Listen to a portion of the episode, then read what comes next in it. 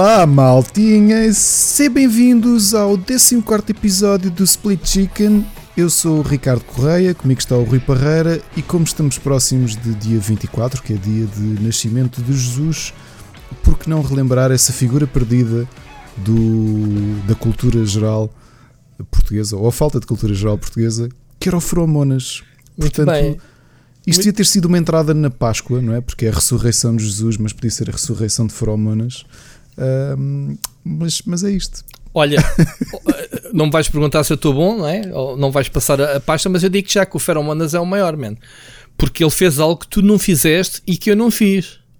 E que provavelmente o mais uma, um- mais um- uma ou duas, sei lá, uma ou duas pessoas que não fizeram em Portugal. Ok. Mas ele fez. Foi fazer, portanto, o react ao Game Awards. Portanto, ele fez no Twitch, ele, ele transmitiu. sério? portanto, sim. Ele existe Portanto, ainda? Existe e está muito ativo no Twitch. E, e tem Olha que sempre giro. lá muita gente, muitos, e a gente goza, mas ele tem mil, dois mil pessoas a assistir. Portanto, não gozes, que o rapaz está aí e joga videojogos, ao contrário de que muitos que já nem se fazem. Joga Minecraft, mas está ativo. E fez o Que que eu giro. digo. Nós, nós, como jornalistas eh, credenciados que somos, mania que somos todos muito bons e os maiores, não fizemos a cobertura como deveria eu- ser feita no Game Awards, nesses prémios É. Oscars. Pois. Neste momento que, que estamos a gravar, o Feromonas é verdade, existe, estou agora a confirmar. Está a jogar Minecraft Minecraft, como eu disse, sim. em, e, está, e tem 734 pessoas a Sim, ver. pronto. Sim, senhor. Portanto, vai buscar, Ricardo. Vai buscar. A falares mal das pessoas a brincar, a gozar e a brincar, é a mesma coisa, mas a, a brincar com elas, mas elas estão aí. Portanto, Muito bem. Queres começar E outra eles- vez a gravar e escolhes outro youtuber morto para ressuscitares? Não, não, mas tu achas a piada porque ele está aqui com são 769 pessoas a ver E agora. mais, na última live que eu vi, que de vez em quando eu não, eu não acho que não o sigo, mas o- obviamente o Twitch manda-me com ele para cima nas recomendações. Ele tem, tem bastantes pessoas né, a assistir. E eu vejo, ah, o que é que o Feromonas hoje está a fazer? Será que está a jogar Minecraft? Sim, está a jogar Minecraft. Mas estava a fazer o Game Awards. E outro dia até estava. Pá, acho piada ao pessoal que janta em frente à stream. Nunca entendi qual é a cena, mas respeito. E ele estava com um prato de feijão a comer e coisa. Mas houve, ele estava a, a dizer que estava a curtir muito mais agora ao Twitch esta fase porque conseguia estar de forma mais séria, sem ter que fazer aquilo que tu fizeste ao início, representar a personagem que ele representa e que estava ali com um público que ele diz mais adulto a vê-lo a jogar. E, e digo-te já, acreditei no que ele estava a dizer, porque ele. Ele estava com essa postura, não estava com, Engraçado. com as O cenas. que eu estou a perceber aqui pelo chat é que a maior parte são brasileiros, não é? Quem está pelo menos da Certo, forma como mas falam. O, o público do, do Feromonas, como o Feromonas sempre entrou naquela vaga de grandes youtubers brasileiros, por isso é que o Feromonas também é muito grande, porque Ah. explodiu com O- eles. O Ah, Feromonas o em é Portugal. brasileiro. Ok. Pronto, ok, e esse grupo de Minecraft já é desde os primórdios. Portanto, sim, eu, eu compreendo esse, esse fenómeno. Ah, Engraçado. e- E, e ele, e, ele, e ele continua dedicado ao, ao Minecraft. Engraçado. ah, não, Ouve, acho que ele, ele voltou. oh, Rui, ele e isto sabes, já agora para quem não sabe, as nossas as entradas, isto nós não combinamos nem escrevemos nada. Aquilo é o vibe do, do É. segundo. tiveste esse, é- esse vómito E de agora. repente tive o Sim, tive, porque lembrei-me dele, porque realmente ele. Sim, mas é engraçado porque ele teve agora muito tempo no Japão e, e voltou com a namorada, até que a namorada japonesa nem sequer fala, eles falam inglês um com o outro. Já no Game Awards vi os dois, eh, estavam os dois a fazer os comentários. Ahm, e eu ia-te dizer qualquer coisa que não me recordo. Eh, E ele estava a falar que ia ao Brasil agora eh, participar num, num podcast muito conhecido. Agora não me recordo Ok, o nome curioso. um podcast muito vai. Ia lá de propósito de gravar um podcast.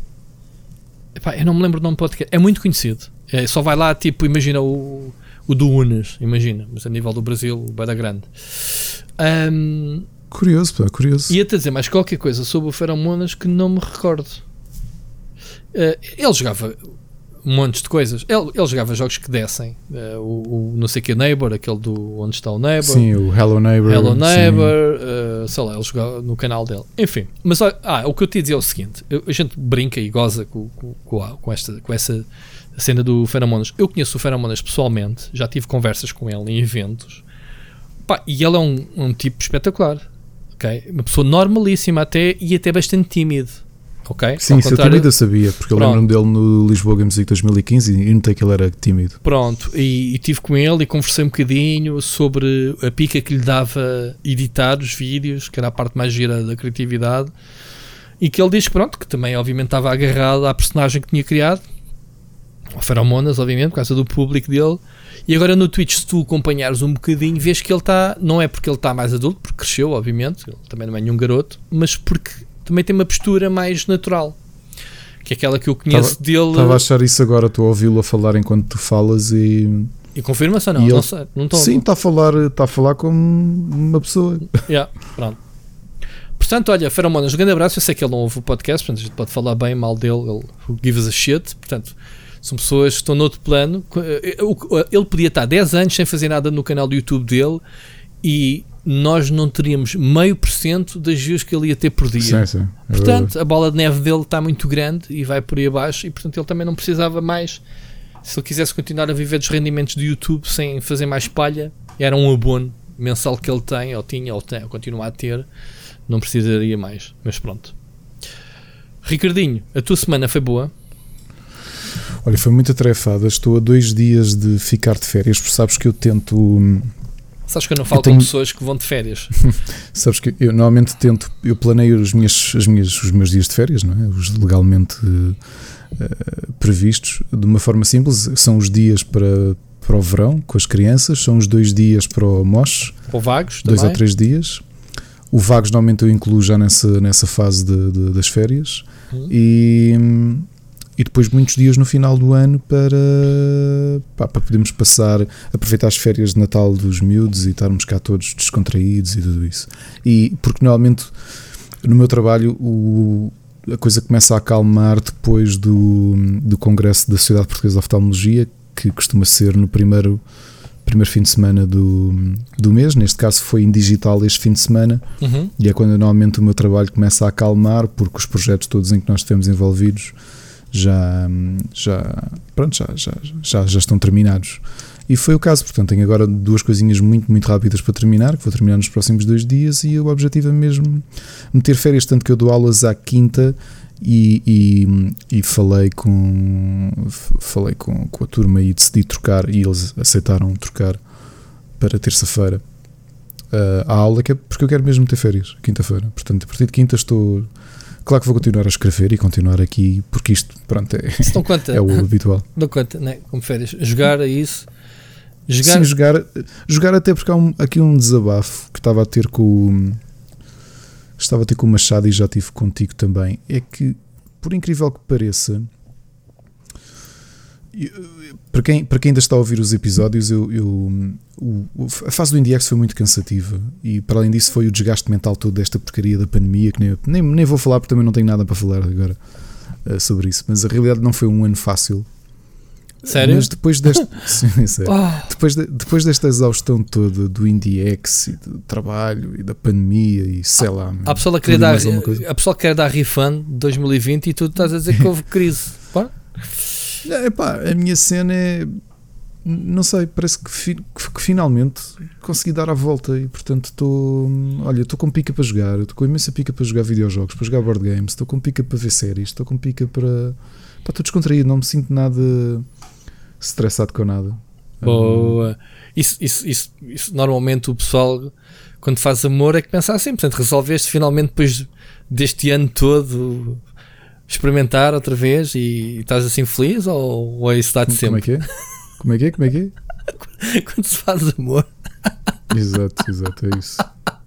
assim, assim falando de forma muito suave, É isso. é- esta é a altura que o pessoal desligou o podcast, tipo, man, tipo, esquece, o Ricardo está ali contente e ele cortou-lhe o barato. Exato, exato, exato. Continua, Ricardo, com essa positividade toda, vai, que Mas gente precisa. Eu preciso- Estou entusiasmado. Manda tenho para aqui cá. muita coisa. Quero jogar muita coisa.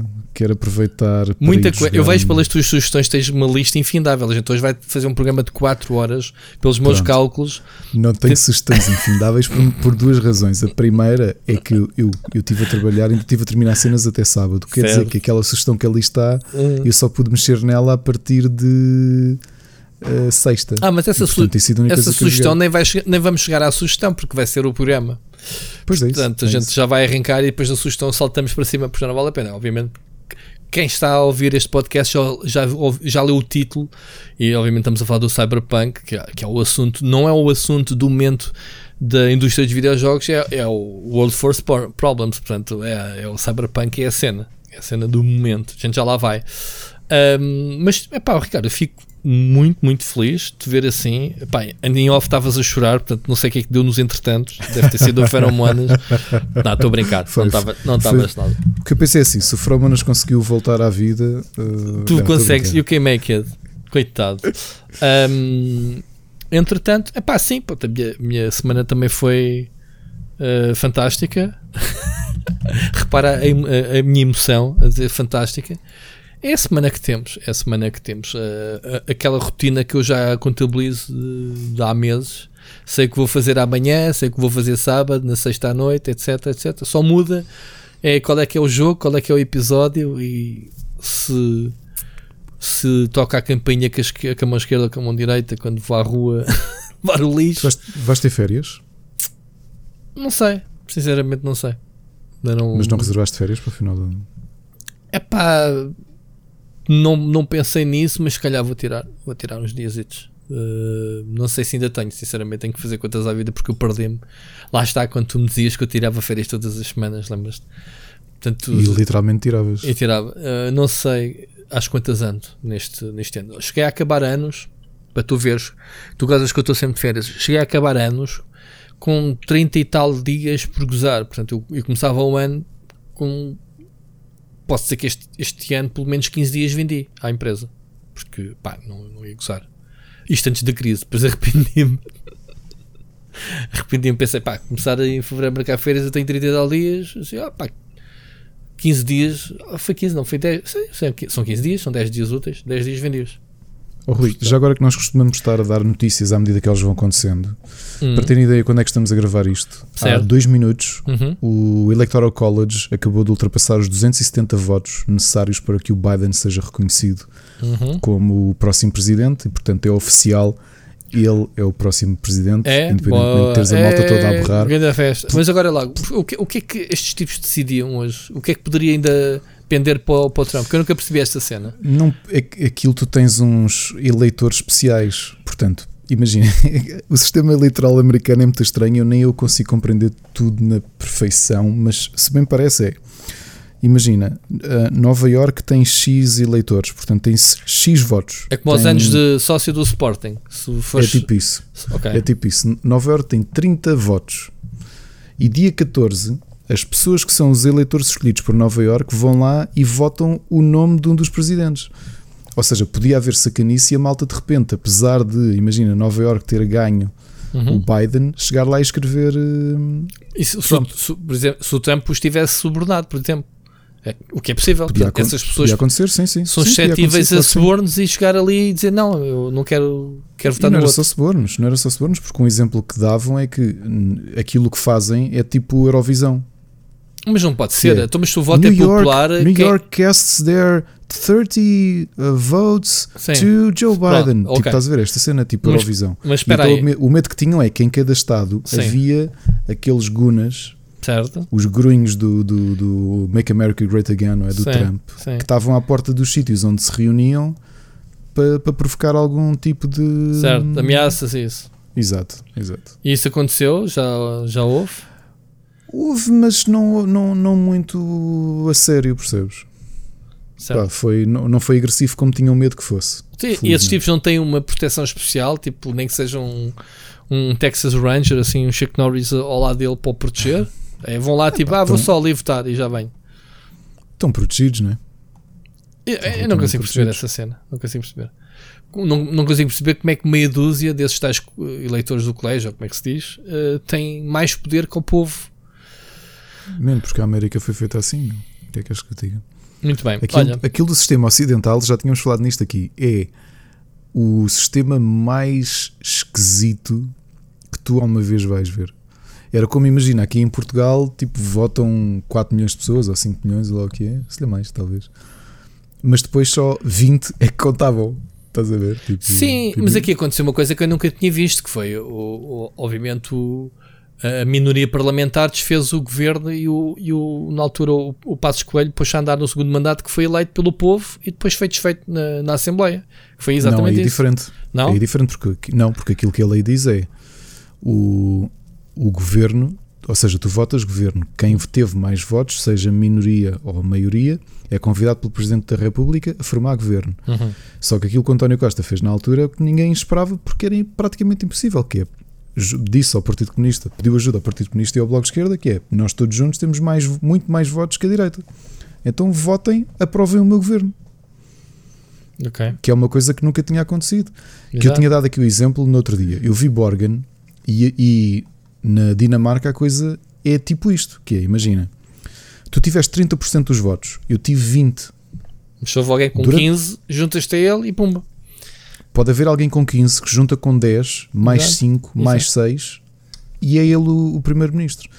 Porque na, na Dinamarca eles têm uma noite para negociar entre eles, ou seja, cada um está na sua sala no, no Parlamento, estás a ver? A sala do partido, e vão reunindo uns com os outros. Olha, tenho a proposta que é: fico eu primeiro-ministro, mas dou-te a ti o, ministro não sei quê. Queres? Epá, não, mas olha que não sei quem ofereceu-me ser eu primeiro-ministro e ele fica com três ministros importantes. Estás a perceber? Estas negociatas todas, cá em Portugal tu estás habituado, é quem tem mais votos é primeiro-ministro. Mas vê, na Dinamarca não é assim. Tu podes ter mais votos, tu podes ser o terceiro partido mais votado e, e sais lá primeiro-ministro. E, e para eles é normalíssimo. Pronto. E são felizes, não são? E são mais São ricos felizes. que nós e são mais civilizados, não é? Pronto. O resto é conversa. Enfim, olha, muito, muito giro. Ainda bem que deste aqui esta notícia porque não vai valer nada porque amanhã já foi manchete em todo lado e nós não estamos a dar novidade nenhuma sobre essa cena do Biden. Ahm, fico feliz pela América, obviamente. Vamos ver o que é que isso vai, vai contribuir para a nossa felicidade global, não é? Que é o, que se espera. E, e siga. Ricardinho, vamos eh, começar então oficialmente o nosso, o nosso programa. Hoje temos muita coisa para falar, ou então não temos muita coisa para falar e temos muita Temos coisa muito para dizer. ouvir, não é? E muita coisa para ouvir. Hoje temos quatro mensagens do ouvinte. Eu fico muito feliz ah, de cada vez mais. E, e- e eu já disse isto: se eu tiver 10 mensagens do ouvinte num programa, são as 10 mensagens que passam. São os ouvintes todos a fazerem o programa, com certeza. Ok? Não é, Ricardo? Ainda vai haver um episódio que a gente só faz DJ. Mete um a tocar, mete outro, comenta umas cenas pelo meio e siga. Não mandem mensagens de 10 minutos, amigos. Estou a brincar. Estou a brincar. Podem mandar se justificar. Ou então, pronto, não, deixem-se estar. Deixem estar. Vamos lá ver. Uh, tu já saltaste para aqui, mas, mas isto não é assim, Ricardo. Desculpa lá. Estava aqui a olhar para o plano. Tu não, não, não vais andar aqui a, Ah, desculpa, foi a- a- a mexer numa, numa cena que está Foi milimetricamente o nosso.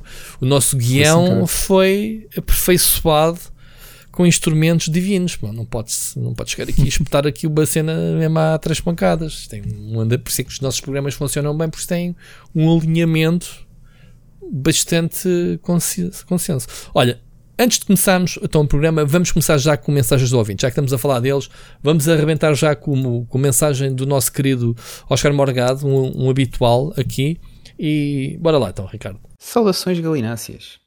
Bem, naquela que já deve ser para aí a 16 mensagem deste episódio sobre Cyberpunk 2077, lamento amigos, uh, deixem-me recomendar o vídeo no canal do Parreira sobre tudo o que se passa em torno do lançamento.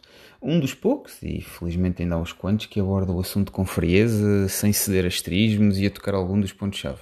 Muito bem.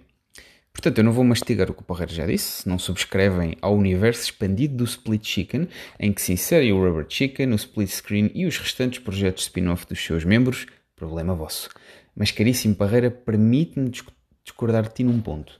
Os investidores podem ser parte da explicação de todas as desilusões de Cyberpunk no lançamento, mas não têm um pingo de culpa. Se os fundadores se lançaram na bolsa e pela altura que vos envia a mensagem, menos de 35% das ações estão nas mãos de pessoas ah, que trabalham no estúdio. E isso os vulnerabiliza a pressões. Sabiam bem no que se estavam a meter. Um investidor que queira lucro a curto e médio, mas também a longo prazo que há, tanto tem portfólio petrolífero, estúdio de videojogos um conglomerado que luta pelos direitos dos gatinhos abandonados. É dar dinheiro. E com as ambições da CD Projekt, essa oferta pública inicial na altura no dia em que começaram a ser cotados e seguramente isso os fez ganhar um imenso capital, não só para encherem os bolsos, como para financiarem este jogo. Uh, só que, como, como se costuma dizer, quem com o diabo se deita, com o diabo amanhece. E não é que lhes faltem exemplos na indústria. No final do dia, também acho que teremos um grande jogo em mãos. Estarei ansioso para o experimentar quando lá chegarmos. Mas essa meta de melhor jogo de sempre, que a mim parece passou pela cabeça do estúdio, acho que já foi. Porque mais que não seja por esta mancha inicial. Vocês que já jogaram, acham que ainda chega lá? Uma coisa só é tão boa quanto as expectativas que essa coisa consegue bater, dizem alguns gurus da vida. E este que é discutivelmente o maior hype de sempre num jogo, se garantiu por um lado o sucesso financeiro, acho que sim, acho que só afetou o produto final. E também aqui a CD Projekt tem culpa, pois nada fez para o refriar. E aqui na minha cabeça, deixo-vos uma última pergunta. Se me parece claro, como já disse que o estúdio estava a apontar a melhor jogo de sempre, vocês acham que também tentou posicionar o jogo de certa forma como um potencial fenómeno cultural? Tenho lido muitas reviews, e Ricardo desculpa, mas eu tento ter visão oposta à tua e do Parreira e faço por ler bastantes reviews sobre o que vou escrever. Se ficar contaminado, paciência, mas o que quero é tentar dar algo diferente, já que raramente vou chegar antes dos outros. PS, não me expulses do rubber por isto, por favor. Uh, e li também outros artigos, e entre a crítica social distópica, a estética muito própria, que até suspeito que já influenciou a estética de outros jogos que saíram na mesma altura, e até a tão esperada crítica sobre a representação de género no jogo, parece-me que tentava ir para esse campo. Mas talvez seja muito cedo para antecipar. Falamos para a semana. Bem, respira, Oscar, respira, respira. Que grande mensagem. Para já, não sei se tu viste também da mensagem, Oscar, estavas a fazer o loading de um jogo de Spectrum e isso deu ter, portanto, load aspas aspas enter outra vez. Não viste o som, Ricardo ao meio. Um, epá, sobre o Cyberpunk, é exatamente, não és a décima ou a setagésima, já não sei que número é que disseste mensagem, não sei se vais ser o primeiro ou o último, mas sim, começamos aqui a discussão da polémica toda do Cyberpunk 2077 com a tua mensagem. Ricardo, queres começar tu a comentar o que é que o Oscar disse? A ver se a gente não se perde, que ele lançou aqui dois ou três. Para já, obrigado, Oscar, pelo. Não sei se tu ouviste, Ricardo, do meu blog no sábado, que abordei aqui algumas questões sobre a polémica que vamos não, falar por acaso não ouvi. Não ouvi. Se der, até te deixava começar, porque eu, eu não ouvi, portanto. Não, o que, é que se, o que é que se passa? O Oscar pegou aqui em duas ou três coisas que eu peguei, nomeadamente as ações que dispararam. Aliás, hoje, segunda-feira, uh, li que as, as, as, ações deles caíram já desde, desde, desde algumas semanas 33%, portanto, o que é bastante. Uh, as ações tinham subido bastante a, a, com o hype toda a semana que, que antecede o lançamento do jogo. Uh, assim que saíram as primeiras notas no Metacritic, que era aquilo que o, Ricardo, que o Oscar estava a dizer, que, que, que, eu disse que uma das metas deles era serem um jogo mais bem cotado, um dos objetivos internos, digamos assim, era ser o jogo com mais média pontuação do, do Metacritic. Uh, se não fosse isso, pelo menos bater o Witcher 3 estava nos 93%. O que é facto é que eles tinham, obtiveram no lançamento 91% de média, tendo em conta toda esta polémica, todos os bugs, todos os problemas, as omissões, é isso que vamos falar agora e que eu me concentrei no blog. Uh, mesmo assim, conseguiram ter uma média na altura de 50 e tal publicações, 91%, o que é muito. O que é que aconteceu? Mesmo com essa percentagem, as ações caíram todas a pique porque lá está, não cumpriram os objetivos. Para mim é uma parvoíce, obviamente, e daí estar a dizer, o Oscar estar a defender que os acionistas não têm culpa, porque é o que ele está a dizer. O Cyberpunk é a mesma coisa que meter dinheiro sobre a defesa dos gatinhos ou, ou a agricultura ou, ou pesca submarina pá, não percebo, disseram-me que aqui dá guito, que isto dá guito, eu está aqui o meu dinheiro, quando é que me devolvem o dinheiro e quando, quando for a altura quero ir buscar o meu dinheiro e não quero saber de mais nada. Pronto. Isso foi um erro, a meu ver, que, que a Seda Projekt fez, foi no rescaldo da, do sucesso do Witcher 3 lançar-se na bolsa de Varsóvia, portanto eles são cotados da bolsa e obviamente que depois estão sujeitos, obviamente, a estas questões de pressões. Provavelmente, se o estúdio internamente tivesse total decisão, odiava o jogo. Uh, provavelmente não conseguiram por causa da, da pressão dos acionistas, lançarem o jogo no Natal. Mas Ricardo, o jogo só em pré-orders vendeu 8 milhões, isto dito pela, pela CD Projekt. Portanto, é um fenómeno de vendas. Eu não me lembro de ver nenhum jogo em pré-order que tivesse atingido este número. Se bem que este, este mês tivemos vários recordes. A uh, Blizzard também vem defender que o World of Warcraft foi o maior lançamento que teve no PC para uma expansão. Não sei dizer quantos agora, 4 milhões e tal, primeiras 24 horas, uma coisa assim.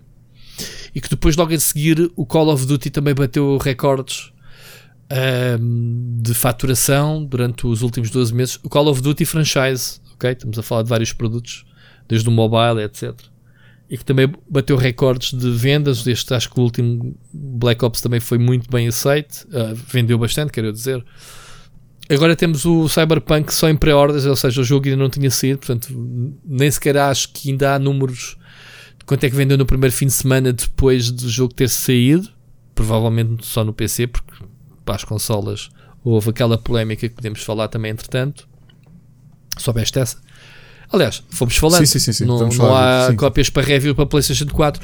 Uh, isto já, a novidade do dia de hoje, segunda-feira também, logo pela manhã acordei com uma mensagem da CD Projekt, que eu depois também, também partilhei no meu, no meu Twitter, foi, foi a retratação, ou seja, Sim. a CD Projekt ouviu o meu blog, porque Ricardo, se tu ouvires o meu blog, eu no fim digo, a CD Projekt tem que se retratar e pedir desculpa, disse qualquer coisa como isto, e segunda-feira, qual, qual não foi o meu espanto, que a mensagem deles, a primeiro tópico, é exatamente pedimos desculpa por não termos mostrado o jogo na PlayStation 4. Ou seja, pedimos desculpa por termos sido sacanas e omitir-vos uh, para vendermos mais cópias o estado podre que estava os jogos para a PlayStation 4, isto é Xbox One. Uh, pedimos desculpa por termos feito esta sacanice que mais ninguém fez, portanto temos que se estrear, temos que nos estrear em alguma coisa, algo que eu não estaria à espera que a CD Projekt fizesse. Uh, a sacanice, não o pedir desculpa sim. E pronto, obviamente prontificaram-se a, a, corrigir o jogo e vão corrigir o jogo no futuro. Nada que isso me espante, porque eles têm essa prática, também falei nisso no blog, de lançarem jogos com problemas e depois encontrarem o caminho e corrigirem o jogo. Ricardo, fala-me tu. Pronto, isto são basicamente coisas gerais. Um, já vamos depois, obviamente, falar sobre o jogo, a nossa opinião pessoal, os problemas, e já lá vamos. Uh, antes disso, até vamos ouvir a mensagem do Mocas, que também toca no assunto, uh, e já vamos ver. Mas diz-me tu, Ricardo, uh, sobre esta polémica, o que é que te vai na alma? Primeiro. Para quebrar o gelo. Não me digas já a tua experiência com o jogo, já lá vamos numa não, não, segunda não, parte. Não, não, não, vou Mas, falar disso. Vou falar de... de eu acho que isto é culpa. Nós, nós já falámos aqui muito e eu gosto de. Eu gosto de ter aquela. Aquela postura pedante, como tenho em tudo, de dizer eu, eu sinto-me relativamente imune aos hypes, não é? Inclusive este jogo, nós os dois falávamos muito em off enquanto estávamos a tentar encontrar cópia de análise, porque eu sabia que estavas bem mais entusiasmado. Pera, pera, pera, pera, pera. Vamos distinguir as coisas. Eu, para mim, o jogo era adiado porque eu não queria jogar este jogo agora. Portanto, o meu hype era jogar o quanto antes. Não era, era ao contrário. Calma, calma. Pera, que o que eu queria é contribuir, e, e falei nisso do blog, queria contribuir para a minha opinião nas, na, nos embargos e queria ter a cópia Sim. a horas. Ou seja, eu agora ainda estou longe de ter uma análise, porque as horas que tenho sobre o jogo ter recebido na véspera. E queria muito o jogo, garantir o jogo para ter o jogo quando todos os outros o tivessem. Sim, mas aquilo que, eu, aquilo que eu te ia dizer não, não, não me deixaste de terminar. A Sim. questão é: a CD Projekt usou e bem esta arma que existe nos dias de hoje, que é o hype, porque eles permitiram, desde que o Cyberpunk foi anunciado, uhum. de existir um comboio avassalador de toda a gente queria conhecer o Cyberpunk. É, eu acho que nunca vi okay. um jogo com tanto hype. Aliás, já o Witcher 3 teve hype que eu não compreendia porquê. O pessoal que estava com não, hype do Witcher 3 patamar. sem ter jogado o primeiro e o segundo. Sim, porque era um jogo patamar, Eles conseguiram fazer. Patamar, ou seja, está Sim. toda a gente a viver um hype de viveu um hype de Cyberpunk graças ao sucesso tremendo do Witcher 3 uhum. e o respeito que de repente toda a gente tinha em relação uhum. à, à, empresa, uhum. merecido ou não, e depois entramos aqui mais num comentário. Uhum. Novamente, é escutado em bolsa, portanto, o hype, a bolsa, e acho que o Oscar pode, -me explicar, pode explicar isso melhor do que eu, porque ele trabalha no BNP Paribas uhum. e pode explicar melhor como é que isto funciona, mas a realidade é que todas as notícias afetam. Sim, as oscilações, tu... claro, claro que se especulação, é, exatamente e o Cyberpunk e os seus dirige, os dirigentes da CD Projekt souberam perfeitamente cavalgar esta onda e empolá-la acima de tudo. É? Uhum, uhum. Eu acho que isto é uh, culpa dos dois lados, dos consumidores e do, da empresa. E, e os acionistas, obviamente, que depois, porque ele diz e com razão, muitos dos acionistas têm ali dinheiro empatado na CD Projekt, mas que já também têm dinheiro empatado numa rede de supermercados. É whatever. Dinheiro é dinheiro. Acionistas são acionistas, não dizem não, eu só invisto em videojogos. Claro. Não, investem onde, onde existem oportunidades. Claro. Portanto, eu queria pôr aqui os acionistas de parte. Vou centrar-me só nesta relação entre consumidor e empresa.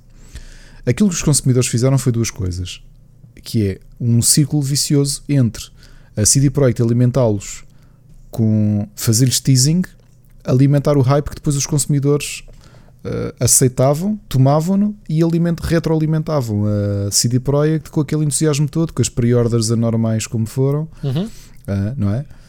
Tu tens, tu tens exclusivos que são sucesso na PlayStation 4 e que venderam quase tanto como, só, como as pre-orders do Cyberpunk multiplataforma. Sim, deixa-me só aqui discriminar, se tu não viste o meu blog, para tu teres ideia do fenómeno. 61% das pré-orders, portanto, destes 8 milhões era PC, 39 consolas. Portanto, eu também nunca tinha visto um fenómeno em que o PC vender mais que as consolas.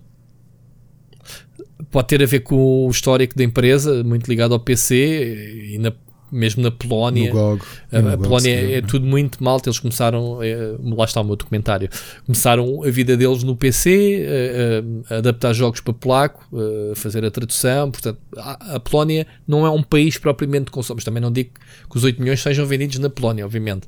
Mas, dando o exemplo da Polónia, eles são muito agarrados ao PC. Portanto, eu não sei. É um fenómeno para mim. Eu não me lembro de um jogo multiplataformas, ok? PlayStation 4, Xbox e, e PC. E vender muito e o mais PC, PC. Sim, uhum. nestes pré-orders, yeah.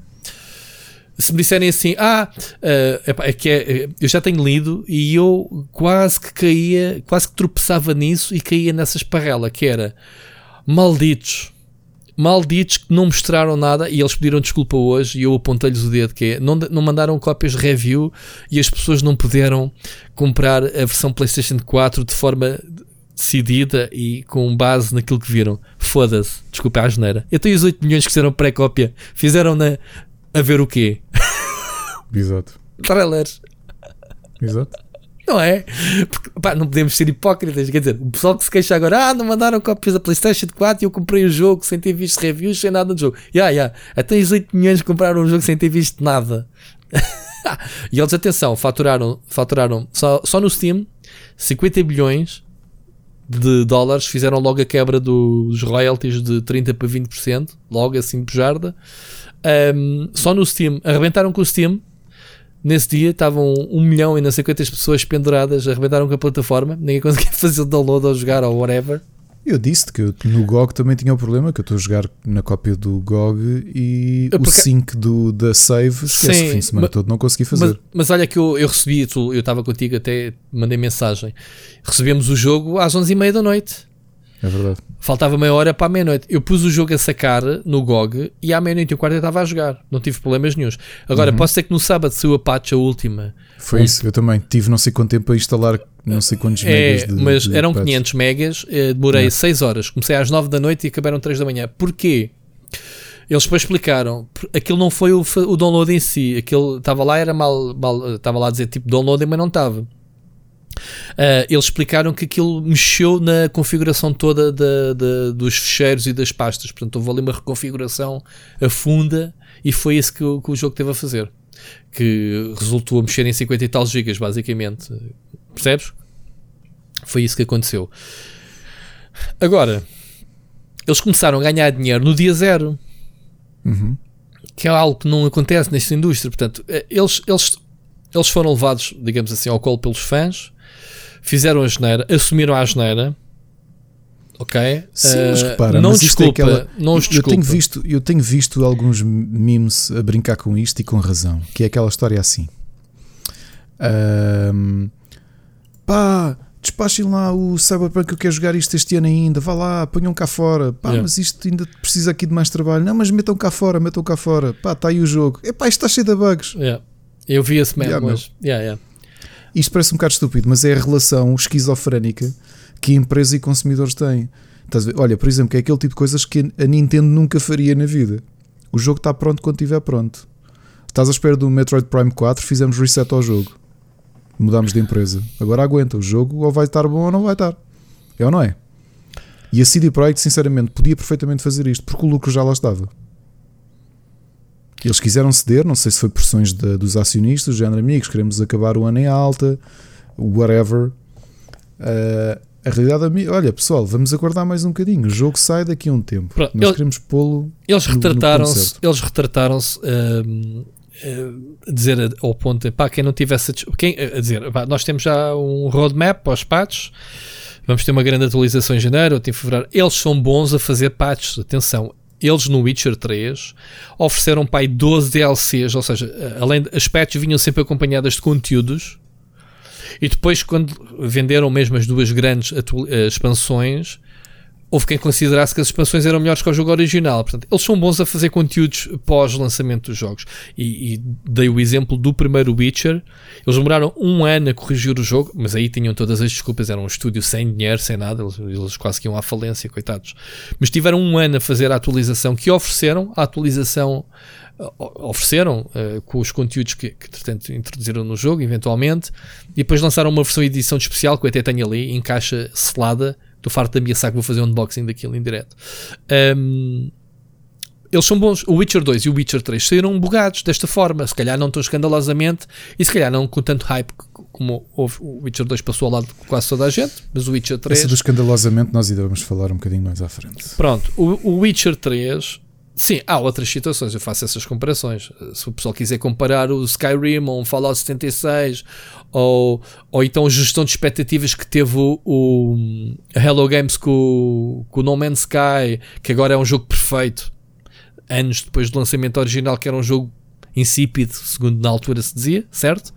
Portanto, uhum. estamos a falar de, de, coisas diferentes, expectativas, conteúdo, vezes uh, problemas, mas se fores a ver o Mass Effect Andromeda, oh my god, o franchising morreu porque o jogo está tá como agora, tá, se calhar até estava pior com o, com, com, com o Cyberpunk e neste fim de semana, ou no fim de semana passado, foi anunciado um novo, um novo jogo e uma nova trilogia e a internet explodiu. Ai, venha, ansioso. Já toda a gente esqueceu do caso Andrómeda. Portanto, esta indústria é assim um bocado hipócrita e. Mas olha uma coisa, isto vai acontecer com a CD Projekt, sabes porquê? Porque ao longo dos próximos meses eles vão, vão corrigir, vão entregar DLCs gratuitos. Exatamente. Se calhar até vais ter outra vez aquela ironia que eles lançam uma expansão e que em alguns sítios ganha o jogo do ano. Exatamente.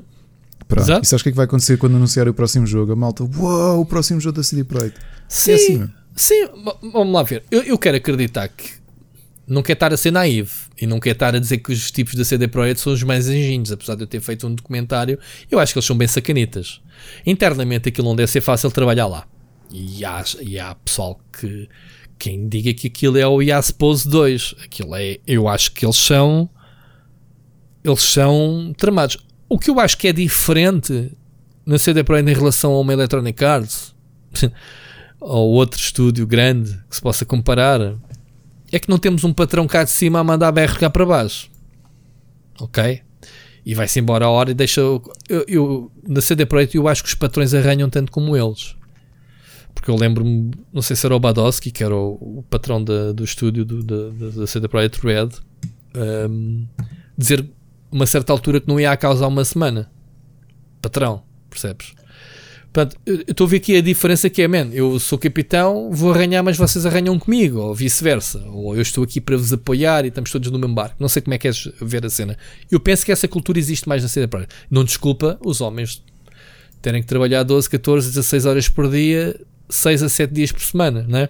Isso não, não, há, não existe desculpa em nenhum lado e, e pensávamos que essa, que essa, que essa mentalidade já, já tinha sido um bocadinho ultrapassada Uh, não querendo ser naive, mas não acho que eles sejam inocentes. Eu acho é que eles têm uma capacidade de ser humildes, de se recompor. Ok, fizemos a geneira e admitimos.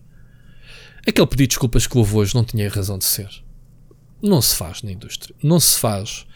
Porque é assim, nós somos jornalistas, nós não podemos ser como é que é dizer a melhor palavra para não ferir suscetibilidades nem de um lado do outro. Não podemos ser coniventes, não é? Nesta cena, nós temos que chegar a uma altura e dizer basta. Eu fiz o blog no sábado, foi um bocadinho para dizer pá, ainda bem que eu não recebi e não entrei naquele comboio de publicações que tiveram um jogo para, para embargo. Estás a ver? disse e admito, ainda bem, porque agora estou a jogar para já com uma experiência melhor e, já lá vamos também falar sobre a experiência. Estou a jogar com patch, epá, estou a jogar de uma forma que se calhar antes, porque houve muitas publicações que disseram, pá, este jogo está cheio de bugs, tem potencial, mas também estou a testá-lo sem a patch do dia 1. Que já sabia que ia, que ia corrigir um monte de coisas. Ainda assim mereceu confiança de muitos jornalistas. Eu não vou dizer que eles que estavam com hype, que estavam comprados, tanto eu como tu jogámos, tu, eh, trocámos impressões durante o fim de semana, estava muito mais zangado com o jogo do que tu, certo? E o que dá a sensação é que eu estava com hype. Eu não estava com hype. Eu conhecendo o estúdio e sendo grande fã do Witcher 3, obviamente que o, Cyberpunk era um dos jogos que eu mais queria jogar. Mas jogando hoje ou daqui a um ano, eu já não tenho esse. Percebes? Essa, essa ansiedade. É isso que eu estava a querer dizer ao bocado. Estás a ver a diferença, Ricardo? Entre sim, sim. quero muito jogar este jogo, mas não tem que ser hoje. Eu quero muito ver o Mandalorian. Eu não vi nas semanas que, que estou agora a ver. Não, não sou ansioso, já perdi essa ansiedade. Já falámos sobre isso. Que eu já não consigo sentir aquela do ah, nunca mais chega a hora de ir para casa ou nunca mais chega às 7 horas para começar. Pá, nem com o Cyberpunk nem com nenhum. Ok? Uh, tenho situações em que me apetece muito jogar mais jogos que outros, sim. Ok? Mas são, são coisas diferentes. Ricardo, não me querendo despegar, estás a perceber o que eu estou a dizer em termos de. Eu estou a perceber, mas eu acho que a, a malta. Eu acho que o consumidor é enganado porque quer ser enganado e por continuar a não ver o, o risco que está à sua frente, ok? O, o, o risco de fazer pré-order ou de comprar um jogo e descobrir que foi enganado. Pera, são coisas diferentes. De, de, inclusivamente tudo, de tudo, inclusivamente de alimentar a pressão a, a quase sanguessuga de. De querer logo o jogo. ok. De põe cada, isso cá de fora. Cada põe isso cá fora como está. Isso é a mesma coisa que tu gostares de um artista. Na música isto não existe assim tanto, não é? Não, acho que não me lembro daquela pressão de tu gostares muito do artista assim, é menos, despacha lá a pôr cá o álbum fora, pá. E o artista dizer assim: Não, mas eu ainda não estou contente com aquilo que está tá aqui no álbum. Sim, tá mas, bem, mas manda já isso. Mas não há previews, não há, não há antecipações. Tu até tens cada vez mais álbuns que arrebentam. Olha, se eu hoje não sabia que havia álbum novo. Não, não é sei. muito frequente. É, depende. Tu aqui tens uma coisa diferente das vezes, que é um single que é lançado e de repente ficas. Então quando é que se ouve o resto do álbum? E pá, depois logo vês. Se calhar nem há singles, às vezes há singles porque lhes apeteceram e caiu. Que Exato, uma música, mas, mas muitas vezes, aliás, nós temos visto isso no meio da pandemia, quando eu trago aqui as sugestões musicais, sim. que é Olha, sim. pessoal, se hoje. Sim. Olha, isso um é... dos exemplos que vou trazer hoje nas sugestões é o segundo álbum em 3 meses de uma pessoa conhecida e que também foi assim: tipo, toma, está aqui um EP novo. Sim, a, mas... aquela senhora. Okay. Não, não é, não. não. Já vês. Essa quem é? Falou-se que era rumor que ia lançar o terceiro. Mas não interessa. Olha, o que eu queria dizer não, é: é imagina um é, estúdio é, dizer, eu vou fazer um nívelzinho de um jogo. Tem o resto do jogo. Não é um nível. Cyberpunk, é um nível do Cyberpunk. Tem o jogo. Não é só um nível, meu. Pronto ironia à parte, aquilo que eu queria também dizer. Um, tanta coisa para falar Cyberpunk que eu estou a perder o raciocínio. Eu queria não, não me ter esquecido. Tu vais-me buscar música e eu fiquei logo. Uh, queria dizer algo importante. Mas diz, não, mas fala, é, fala, ouve, fala. É, é, que esta questão é que o, o consumidor quer esta ansiedade ah, de jogar sobrepõe-se à ideia Sim. básica de Sim tu queres o produto terminado. terminado. É, é, estranho, é como eu dizer assim, ó oh, Rui, despacha lá isso. Não, olha, eu... tá, vais-me mandar uma review e eu digo, pá, manda a review. E tu, pá, mas isto ainda não está completo, isto ainda quer limar umas arestas. E pá, dá-me como está. Tu dás-me, eu vou ter contigo e assim. Ouve lá, isto é uma porcaria. Yeah. Mandaste-me aquele, aquele parágrafo, estava todo bonito. Yeah. Não é? E depois é, o resto é uma, é uma bosta. Epá, é verdade. Deixa-me comparar. É verdade aquilo que tu disseste da PS4 e da Xbox One. Que, por exemplo, eu como, não, eu como estou a jogar em PC, é pá, para mim o jogo tem bom aspecto. Claro que tem bom aspecto. Espera, já, lá, bem, já lá vamos, já lá vamos. Uh, Deixa-me só dizer isto antes que me esqueça. Que uh, a ver com isto das, das, dos adiamentos, quantos não foram os que criticaram da Microsoft ter adiado o, o Halo Infinite? E tiveram coragem e, obviamente, dinheiro para tal, de, de, e coragem de dizer o único jogo que tínhamos exclusivo para vender consolas não temos, vai ser adiado. Agora foi anunciado que era para o Natal do próximo ano, portanto, um ano de adiamento. E toda a gente criticou por não ter o jogo, toda a gente, muita gente, obviamente, criticou por não, por não ter o jogo no lançamento, que deixou de ter motivos para comprar uma consola, etc, etc, etc. Quer dizer, nem quiseram saber se o jogo estava bom ou mau. E quando é que a, a Microsoft tomou essa decisão? Quando mostrou o primeiro gameplay naquele evento qualquer de verão, de setembro ou de outubro, ou o que é que foi que mostrou aquele gameplay que o pessoal dizia: pá, isto não é um jogo next gen, isto é um Halo normal, tem aqui nada de brutal. E eles tomaram esse feedback em consideração e disseram: bem, isto não está próprio para consumo, não vamos lançar o jogo daqui a um mês, como estava previsto. Volta já para o estirador. Estás a ver? Agora é fácil falar isso sobre o Cyberpunk. O que é certo, Ricardo, é que as versões da PlayStation 4 e Xbox eu não experimentei, atenção. Um, como é que é de explicar? Aquilo pelo que eu tenho lido e vídeos que eu vi, aquilo é um jogo de PlayStation 3, meu. Percebes? Nem sequer é um jogo de PlayStation 4. Ou seja, aquilo não está ao nível de um Witcher 3. Entendes? Não leste isso, não viste os. Epá, há montes, não, vi, há montes vi, de memes com isso.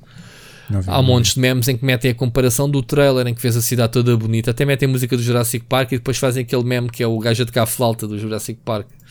Imitar uh, tudo farsola que é ruas vazias, uh, textura, pá, texturas que demoram 20 segundos a, a carregar. Lembras quando isso acontecia na PlayStation 3? Lembro. Que o jogo entravas no nível e depois começava a fazer pop-up as texturas das cenas a aparecer no ecrã em certos jogos. Bem, Ao bem início bonito. da PlayStation 3. Man, isso está a, está a acontecer com o Cyberpunk. Mesmo no PC já me aconteceu, atenção. Uh, mas claro, um segundo. Agora, 20 segundos à espera que uma, uma textura load num boneco tens à tua frente, meu. Estás a ver o nível em que chegou estas versões? Claro, eles pediram desculpa, obviamente. Obviamente não lançaram o jogo para multiplataformas, de assumir ser um jogo PC uh, eh, e next gen. Eles fizeram tudo ao contrário. Eles adiaram os next gen para o ano.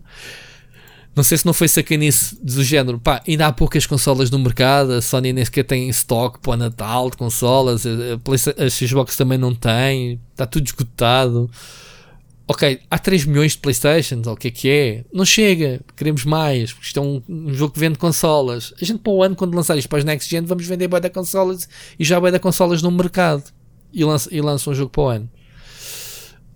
Eu acho que era ao contrário, eu acho que o Cyberpunk vendia consolas, claro, não havendo consolas não há milagres. Mas é um jogo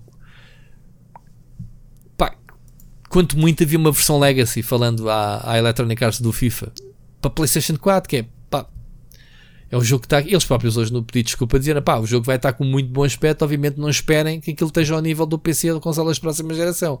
E, e, eu penso deste lado, no shit, son. Tipo, claro, claro que não podemos estar à espera. Mas há ali coisas que nem sequer ao nível dos primeiros jogos PlayStation 4. Uh, percebes a comparação, Ricardo? Sim, sim. É uma diferença muito grande. Um, eh, antes de passarmos em relação ao jogo, se calhar, uh, tens alguma coisa a acrescentar? Do, o Mocas, o, Mocas o, o Oscar lançou cenas culturais, concordas com ele? Do, do pessoal, impacto na cultura pop. Eh, eu, eu, como sou, eu conheço Cyberpunk no geral, não é? Blade Runner, tudo futurista. Não, houve, não, há, não achei que houvesse ali algo que me transcendesse em termos de impacto social. Obviamente foram buscar assuntos para a atualidade, da sexualidade, não, neste não, caso com robôs. Acho não acho que seja pertença do Cyberpunk, do Cyberpunk 2077, ainda que na última década a estética, por causa do. Porque essencialmente, Cyberpunk, se nós olharmos para a estética por causa de Blade Runner e Shadowrun e, uhum. e tudo o que foi feito, uhum. aquilo é retrofuturismo, não é? Ok. Tu tens um. Tu tens. Uh, ou seja.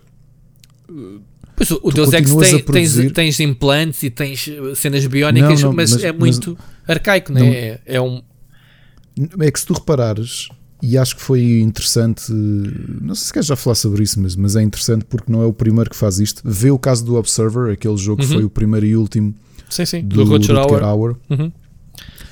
Em que a linguagem era a mesma, porque esta é a linguagem de, de, do, do género cyberpunk. Não estou a dizer da, de, certo, da série cyberpunk, estou a dizer certo. do género. É, que é, está muito demarcada por uma visão até dos anos 70, porque da eh, as primeiras coisas, ao contrário do que a malta se lembra, no outro dia estava a ter essa discussão com o Marrocato que me corrigia e eu tive que, lhe, que o contra-corrigir. É, é, que se tu olhares a literatura cyberpunk que surge no final dos anos 60, mas calhar das primeiras, ao contrário do que a malta imagina, as primeiras expressões visuais de, do género uhum. foi na revista 2000 AD. Portanto, banda desenhada, Judge Dredd e afins. Uhum, uhum, uhum, e aquilo tudo é linguagem cyberpunk. O heavy metal também ou já foi depois? O heavy metal já foi depois, okay. mas o 2000 AD é mesmo aquela linguagem cyberpunk, não é? Que é corporações a tomarem conta de tudo. Certo. E agora aqui a questão é: Blade Runner Certo. Não só, mas também marcou muito que é como é que tu nos anos 80, para os, para os limites da produção, uh, quando, quando defines retrofuturismo é pelo prisma em que tu estás, como é que imaginas que vai ser o futuro? E é aquilo que tu sentes inclusivamente no Cyberpunk 2077, que é tu estás dentro dos carros e os carros parecem carros dos anos 80 com tablias pá, ligeiramente alterados, não é? Com, com, com os interfaces e não sei o quê, mas Ah, tu olhas tá- aquilo parece. Está atualíssimo isso. Já temos os Teslas e isso com interfaces digitais. Mas Rui, a questão é: eu estava a ver, por exemplo, o carro que tu tens, não é? Uhum. Tu olhas para um Tesla, o Tesla parece mais futurista do que o carro que tu tens no Cyberpunk 2077. Estás a perceber? Ok. Porque aquilo é mesmo retrofuturismo, que é tu vês as linhas, aquilo parecem carros dos anos 80. Sim, mas depois tens muita coisa. Tens os- a holografia, tens as neon. Bah, vamos lá ver uma coisa. O Blade Runner, apesar de ser retrofuturista, ou seja, tentar aproximar o futuro, há muita coisa no Blade Runner que ainda não atingimos. Os carros voadores e não sei o quê, já estamos a fazer Uhum. isso, mas ainda não estamos lá. Há, coisas Sim, mas a estética em geral está ali. E, depois tens outra coisa que Este também cyber- foi muito famoso nos este- últimos 10 anos: é a questão do retrowave e do synthwave, não é? Sim. Que também traz aquela Sim, estética sim, toda sim. 80s. neons e, e- é? e etc. Sim. O, o Cyberpunk 2077, pelo número, é daqui a 50 anos. 50 anos já há projeções do que vai acontecer na, na vida real. Ok, eles preveem, por exemplo, estamos a entrar na era do 5G, eles já sabem o calendário do 6G. Já sabem que daqui a 10, 12 anos, portanto, já há aqui projeções para 2030, 2040. Obviamente 2077 é muito tempo, né? 50 e tal anos, mas consegue-se eh, projetar coisas que agora estão no início, né? Uh, biotecnologia, o, coisas que já se falam. Lembras-te de, de eu ter-te falado que falei com, o- com o padre do com o Monsenhor, que é o, o conselheiro tecnológico do, do, do, do Papa?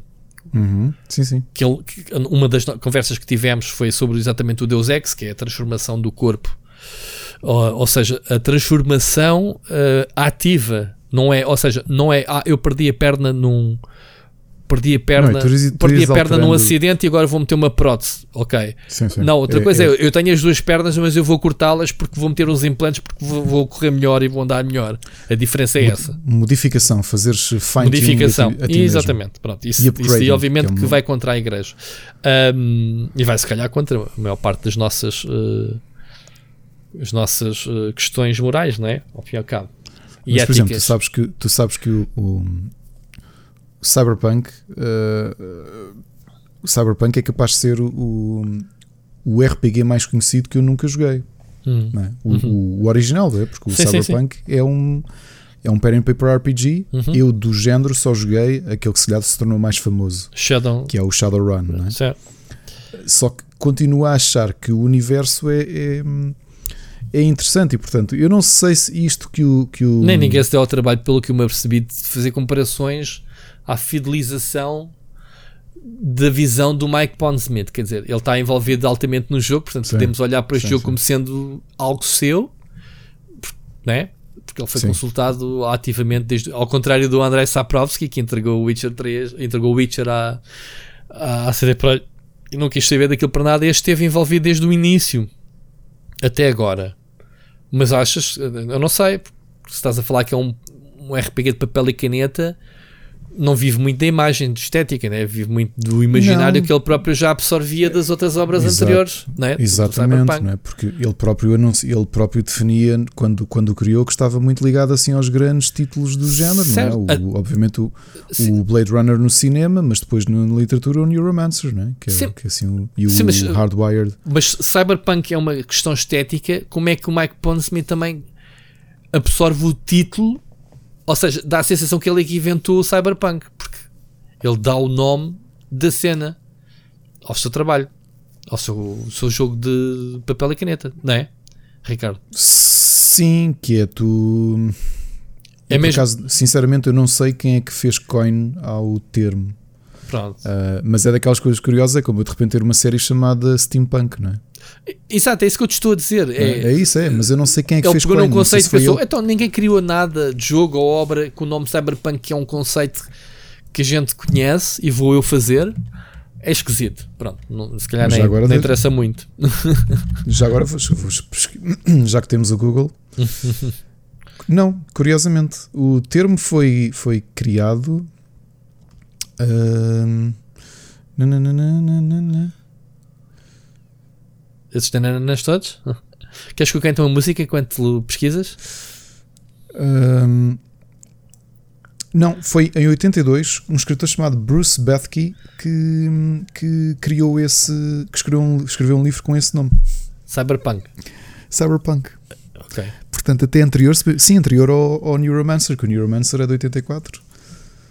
Curioso. Um, Sim, porque se Portanto, calhar não, não tens mais atrás cenas japonesas como o Akira, que é exatamente a não mesma é, coisa. O Akira não é atrás, é anos 80 também. É- não é que? O Akira também é dos anos 80. Não, eu não sei, estou-te a perguntar. Lembrei-me que no Japão também se fala destes conceitos cyberpunk. O Akira é um deles, não é? O mais conhecido, é, talvez. É, é, é, sim, senhor. Bora, não interessa, estamos a divagar. Portanto, Mas agora, quer dizer, realmente a tua dúvida é, é- Eu acho que faz sentido. Eu não tinha tido tempo ainda para pensar como é que tu tens uma série que é o nome de um género. yeah. Não é? Que novamente era como eu de repente registrar uma série chamada Steampunk e de repente, pá, mas espera lá, aquele gajo tem uma série chamada Steampunk, e é o Steampunk 1850 e tu, pá, bolas, não é? Ou Dieselpunk, ou sei lá, ou o livro que eu, que eu entrei que foi, era Electropunk, pá, portanto, não, é- eu, é- eu- eu chamar uma. Vou chamar a um jogo, vou-lhe chamar MOBA, exato, ou sci-fi, sci-fi, sci-fi. Não é? não é? Pronto, se calhar tem uma Mas é- explicação e nós para a semana vamos ter aí mensagens dos É, ouvintes. é, é, mas Do é Oscar. mas lá está, o universo é interessante. Eu sempre achei o universo interessante. O- sei- para quem esteve atento eh, no- nos anos 90, à BD que se publicou cá em Portugal, da Marvel, a Marvel teve um universo que entretanto terminou, aquilo durou para aí 3 anos e que eles estão a tentar voltar, que aquilo era Cyberpunk. E era Cyberpunk puro e duro, que era o Marvel 2099. Eu Sim, adorava o, aquilo. O Spider-Man 2099, o X-Men X-Men 2099. Eu tinha, eu segui isso tudo. Yeah. E as histórias, aquilo é, é cyberpunk puro, ou seja, grandes corporações que comandam tudo. O Homem-Aranha, o, Michael, o Miguel O'Hara, trabalhava por uma das grandes ah, companhias, não é? Que, que tinham tudo, até tinham. A polícia era privada, não é? Tinhas Uhum. parte da, da polícia era privada. Uhum. E pá, e aquilo era cyberpunk puro. E já nos anos 90, portanto, eu acho que aquilo só não teve mais sucesso porque se calhar veio um bocadinho tarde. Um, eu até tive que há uns anos tinham. Olha, quando, quando tive a oportunidade de conhecer o Sabi Sabolsky da, da Marvel e de estar a beber um café com, com ele no Fórum Fantástico, Uhum. um, disse-lhe na altura que tinha. Um dos meus sonhos era poder uh, uh, ressuscitar esse universo da Marvel, porque eu achei que aquilo era brilhante e tinha, tinha, tinha tanto para dar. E Yeah. agora estás a ver este retorno todo. Eu só vou dizer aqui uma coisa penso, em relação à pergunta que o Oscar fez. Uh, eu só, eu, sabes que eu não ouço muita, não ouço pop, não ouço as músicas que estão no, no- A menos que alguém me diga, olha, houve esta música específica, eu não ouço. E o Sérgio, há pouco tempo, enviou uma música do Weekend, que, que acho que é um dos artistas pop mais conhecidos da atualidade, não é? Weekend Uhum. sem, Weekend Uhum. sem E, não é? Weekend Uhum. Uhum. que ele tem um. Acho que foi uma das músicas mais ouvidas este ano. Acho que se chama Blinding Lights. É muito gira a música não música. só. Uhum. A música é muito gira. Ele até disse: pá, devias fazer uma cover disto e não sei o quê. Por causa disso, ele sugeriu-me. Eu fui ouvir, ouvir a música e ver o videoclipe. Aquilo é retrowave e o videoclipe é cyberpunk. Ixi, Ok. Acho, que a nunca, ver? acho que nunca vi o, o videoclipe. Ok, estou a perceber. Que é ele a andar de carro naquela, naquela onda toda pá, cheia de neons e não sei o quê. se calhar já ouvi, não tenho a certeza. Uhum. Agora, se isso influenciou o resto, não sei. Eu acho que ainda é cedo para vermos isto. Porque o- eu não sei, Ele o não Oscar, tá- se quiser não é o clarificar. Oscar, o Oscar não está a dizer influências. Ah, estéticas, ele falou em estéticas, sim. Não achei que me chocasse muito. Eu também não, Temos porque novidade. o Observer foi lançado e não é o único jogo Cyberpunk lançado nos últimos anos ahm, que tem exatamente a estética clássica de Cyberpunk.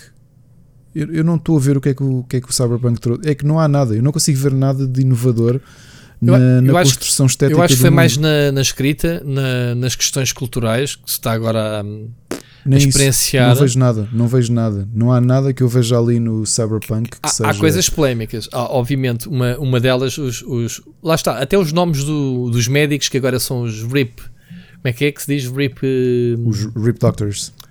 Já, não é um termo estranho para mim. Eu já, esse termo já existia noutros, noutras cenas de. Ou seja, Então, os, os é uma mistura de médico com mecânico.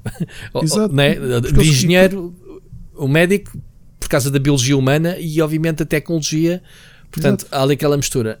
Um, Mas eu nem sei que estás a falar de que isso, isso foi polémica. Eu vi a polémica e acho que todos nós lemos o artigo porque o Bernardo partilhou no nosso grupo interno. Eu não li, não li nenhum artigo. Que era, que era a review, foi o único artigo que eu li que foi o review do Polygon. E eu hum. que gosto muito do Polygon, epá, eu perdi-me porque aquela review. Uhum um terço da review era o crítico a dizer eu sou, eu sou transgênero uhum. e acho que o jogo não é transgênero o suficiente. Epá, e eu encolhi os ombros a dizer a oh, sério. Ok, não sei, não sabia disso.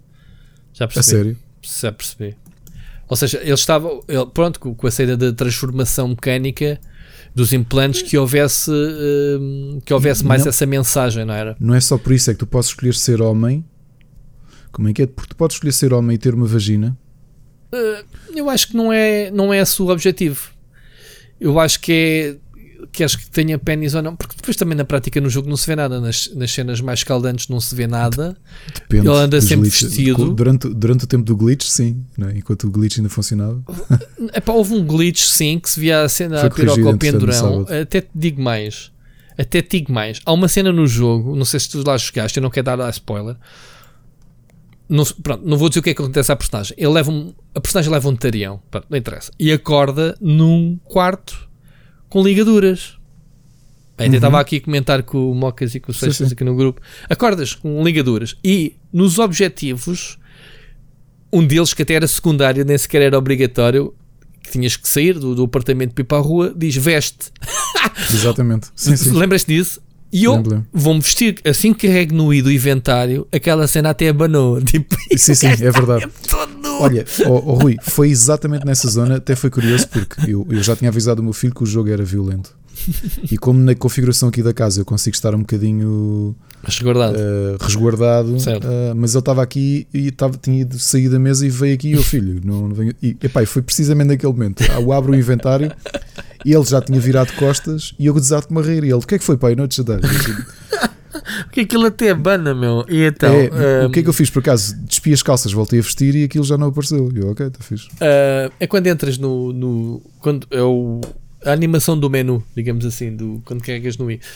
Um, então, eu, eu acho que eles tiraram para. Tipo, epá, too much, não quer saber disto. Não sei se era a mensagem transgênero ou não. Tanto que depois o inverso também não podes ter, né? não podes ter uma mulher com barba ou whatever, não, não sei.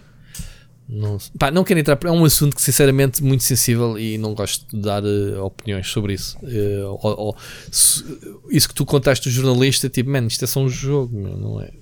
As pessoas pensam que os jogos têm todos que ter mensagens políticas ou sociais, que podem ter, porque aquilo é feito por muita gente.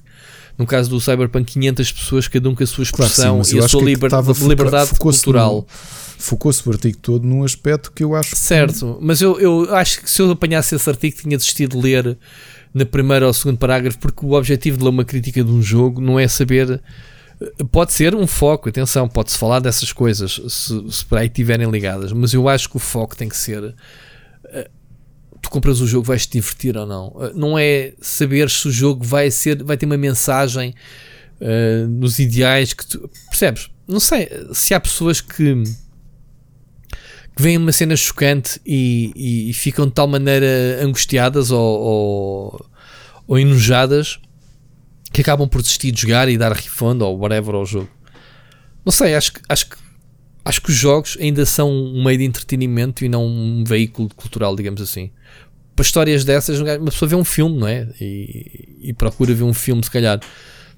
Não sei se, temos que ser obrigados a jogos com, com narrativa terem terem que se focar nesse, nesses aspectos. Se calhar estamos aqui a entrar num caminho já mais complexo. Ricardo, não sei. Não sei. Olha, eu, não, eu como não sei o que é que o Mocas perguntou e como eu ainda queria falar do jogo propriamente Certo, então vamos, vamos, ouvir já, o... vamos já ouvir a mensagem do Mocas. Então vamos lá. Boas, grande Rui, grande Ricardo. Espero que esteja tudo bem com vocês. Há muito tempo não falávamos. Um, hoje venho aqui falar de um tema que não tem sido muito falado, que é o Cyberpunk. Eh, o que é que vocês acham relativamente a estes problemas todos que o jogo tem tido no, no seu lançamento? Se uh, a nível de jogo uh, acham que haveria grande diferença se eles tivessem lançado, por exemplo, no início de 2021? uh, por causa dos, dos uh, bugs que ele tem tido, se eles perderiam muito, eu acho que não, em uh, diálogo outra vez, mais um mesinho se calhar. Não contando com aquilo que o Rui já falou no seu blog dos acionistas da, da CD Projekt Red, mas eles como em, em, termos de vendas, se calhar não perderiam grande coisa para não lançar na, na época de Natal, mas pronto, eles assim decidiram. Uh, e aquela confusão das plataformas da geração passada, se é que já nos podemos referir assim à, à PlayStation 4 e à Xbox One, já que 41% das pré-reservas foram de consolas. E eu não acredito que grande parte tenha sido das novas, portanto, eles já deveriam saber há muito tempo atrás que grande parte das pessoas ia ficar insatisfeita. Portanto, eu acho que isto é. Não vou dizer que é indesculpável ou indefensável, mas poderia ter sido evitado por eles. Um, a segunda questão é relativamente à, aos Game Awards, mas não, não tanto à parte dos prémios, porque nós não damos grande credibilidade a isso, eu também faço parte desse, desse grupo de pessoas. É mais para vos perguntar se houve algum anúncio ou, ou alguma novidade ou algum tema de jogo que vocês gostariam de ter tido novidades ou notícias e que acabámos por não ter. Eu por acaso estava à espera de ver algo relativo ao Elden Ring e nada. Ficou para o final do, Mass, Mass Effect que sinceramente a mim não, não me diz grande coisa. Um, por último, tendo também sido uma das pessoas a achar que o Ricardo devia ter jogado o Hades mais cedo, né? tenho aqui algo para poderes dar aí para a troca para o Rui. Porque o Sr. Parreira tem lá jogos de board game há um ano que ainda não jogou e que nós sabemos que ele vai gostar. E um deles, eu estou a fazer isto há duas semanas, é, tenho quase certeza, o Santorini. Portanto, má frente. E não, não quer que me os devolvas sem ter jogado primeiro a todos. Fica a dica e fica o teu, teu desafio até ao final do ano. Sim, Sr. Rui. Um grande abraço aos dois, portem-se bem até logo. Já agora, Rui, não fiques triste. O Among Us é mesmo um cocó e o Destiny 2 aguarda-te. Abraços. Muito obrigado. E Rui, toma. Santorini, lembras de falarmos nele a uh, dizer que eu acho que tem cá o jogo. Eu, que eu disse eu... que era um dos jogos que, que, excelentes para, para jogar. Então, mas uh, assim, a Mónica está forte chateada que quer jogar jogo de tabuleiro. Uh, Santorini, mas joga seus poderes. Eu tenho ali o Santorini e vou, vou jogá-lo. Pronto, vai ser agora no joga, Natal. Joga inicialmente sem os poderes. Foi aquilo que nós fizemos, o primeiro ou o segundo jogo sem poderes. Mesmo sem poderes é um grande jogo. Muito bem. E depois, se quiseres complicar, metes os, metes os poderes lá, lá no meio. Muito mas, bem. Hum, mas o, pode... Vou já aqui responder ao que o Mocas perguntou: se eu acho que eles iam perder alguma coisa. Não. Eles já faturaram 8 bilhões? Não iam. Não iam perder nada. Eles não iam perder, não já tinham ganho. Já e novamente, ganho. a memória curta, a malta está toda a bater neles agora. Daqui a um tempo vai estar tudo ok. Yeah. E, e yeah. o próximo jogo vai ter outra vez pré-reservas não sei quanto tempo, porque quando passar os patches todos e todos os DLCs do, Mas, oh, do Cyberpunk, a malta vai dizer: E o Cyberpunk oh, é um Ricardo, jogo espetacular. tu se me conheces há 39 anos, tu sabes que eu Nunca fiz uma pré-reserva de um jogo, não defendo essa prática, tu sabes disso. Claro. Da mesma forma que não apoio as, as early access. E, e, olha, o Hades foi um jogo que eu tive cá, lembras-te? Quando eu o comprei uhum. na promoção, e enquanto não saiu a versão 1.0, eu não toquei nele, joguei no dia em que saiu a versão 1.0. Ok? Uh, sobre o Cyberpunk, epá, as pessoas têm incentivos, querem apoiar, uh, querem garantir a sua cópia logo no dia zero, querem sobretudo comprar as edições especiais porque já sabes que há sempre aquela aquele marketing do vai esgotar e se tu não fizeres já a pré-reserva não vais ter. Lembra-te no Last of Us 2, houve muita gente pendurada que depois não havia mesmo. Agora, uh, sobre os bugs e, isso, e ainda bem o Mocas lança-nos aqui para a segunda parte desta discussão do, do, eu acho que o podcast vai mesmo ser sobre, sobre, sobre o Cyberpunk, já previa isso, temos aqui um ou outro assunto, um dos assuntos por acaso é aquilo que tu falaste dos Game Awards, não vamos falar do, do jogo do ano que foi o Last of Us 2, Epá, muito, já para arrumar o assunto, muito previsível. Ricardo, não sei se ficaste surpreendido. Um, é. e, e, não fiquei chocado porque Last of Us 2 é um tu, jogaste, tu não chegaste a jogar para não? Eu, eu só vou jogar daqui a seis meses e vou começar pelo primeiro. Eu já expliquei aqui porque. Ah, pois não, primeiro. Eu estava na ideia que tu não tinhas não, jogado, não joguei, mas pronto, nem sequer tens a opinião sobre o jogo em termos de jogo do ano. Um, não fiquei, obviamente, estava à espera e pá, mereceu e estou-me a ralar para os Game Awards, desculpem. Uh, e aquela piada do a piada do, do Among Us, do Mocas, foi porque eu no meu Twitter disse: pá, o Among Us está no Xbox Game Pass e eu vou já desinstalar o Game Pass e vou cancelar a conta. Disse isto em piada. Opa, caíram-me todos em cima. Dizer lá porque tu não gostas, o jogo é muito bom e é o melhor jogo de sempre para multiplayer, com amigos e não sei o que, não sei o que mais. Man, depois ele ganha dois prémios e houve muita gente a gozar com isso até lá fora. Tipo, um jogo que tecnicamente saiu em 2018, que é aquilo que a gente estava aqui a dizer, e ganhou dois prémios. É tipo o absurdo dos prémios Game Awards. Portanto, estou um pouco a ralar. Eu estive a rever os, os, o top 50 do Polygon e tinhas, e eles justificam: tens lá o No Hero No Man's Sky, que é logo o, o 50, uhum. e, e, eles dizem: Olha, isto parece estranho, mas a realidade é que chegou ao ponto. Portanto, agora merece entrar agora. no top. Ok. O League of Legends também, porque eles acham que foi o melhor ano de do ponto de vista competitivo do jogo e e estava lá o Among Us a dizer, é verdade, isto saiu em 2018, mas parece que só agora é que teve uma vida, portanto vamos pô-lo no top este ano. Ah, pá, isso é estúpido, está bem. Então agora o FIFA 16 ganha vida porque saiu uma atualização que Olha, dá vida ao jogo. Mas eles resolveram dar o nome para não ser estranho, chamar-lhe FIFA 21. Isto agora para, para ressuscitar, para ressuscitar o meu, as minhas piadas sobre o Renato Sanches, o FIFA 16 é o melhor porque o Renato Sanches tem melhor rating do que na. Exatamente, na ele agora já, já merece o dinheiro que o Benfica vendeu. Pronto, você é que não sei já, o, não o diamante em bruto. Dele, por acaso. Não sei, estou a brincar. Mas olha que o Félix não, não foi. Não foi. Não foi. Hum, como é que se diz? O quê? Não foi flop. Ok. O Félix está a bombar. Aliás, uh, o mês passado, ou foi em novembro, tivemos três jogadores portugueses a ser os melhores jogadores nas principais ligas. O Bruno Portanto, Fernandes? O Bruno Fernandes no, na Inglaterra, o, o, o, Ronaldo, obviamente, em Itália e em Espanha o, o Félix. Na mesma semana ou mês, não tenho a certeza. Acho que foi do mês, o jogador do mês. Sim, o Bruno Fernandes está, foi a, a taluda que saiu ao Manchester, vai ser o Ronaldo 2, o gajo, muito provavelmente. E o, e o Félix também. Pena que o Ronaldo esteja mais ano menos anos com o pé de saída, mas tínhamos uma equipa agora fantástica. E, e temos o chaval, sim, o, o Jota, vem, o Jota do Liverpool, vem... atenção a ele, também vai custar muito. Uh, vem para o Sporting para, um, e o Sporting é campeão com, com, com ele. Quem? O Ronaldo. Depois vem acabar a carreira cá com 37 anos e é o melhor jogador do campeonato português. Duvido, mano. O homem vai acabar. Uh vai acabar a carreira com o seu amigo Beckham em Los Angeles. O gajo já há muito tempo que anda a querer ir para, para Hollywood, meu. Não brinques. O Ronaldo vai acabar a carreira dele no cinema. Portanto, esquece o Sporting. O gajo não vai para Portugal, meu. Não brinques. Bom, ouviram aqui primeiro, malta. Um, vamos lá então passar à, à próxima fase do, do, Cyberpunk, que é a nossa experiência. Deixa-me começar por mim, dizer que tenho o jogo agora já tenho mais horas, mas dizia-me assim: tens 10 horas de jogo. E eu pergunto assim: eu nem joguei uma hora, mano, ao jogo. Ok.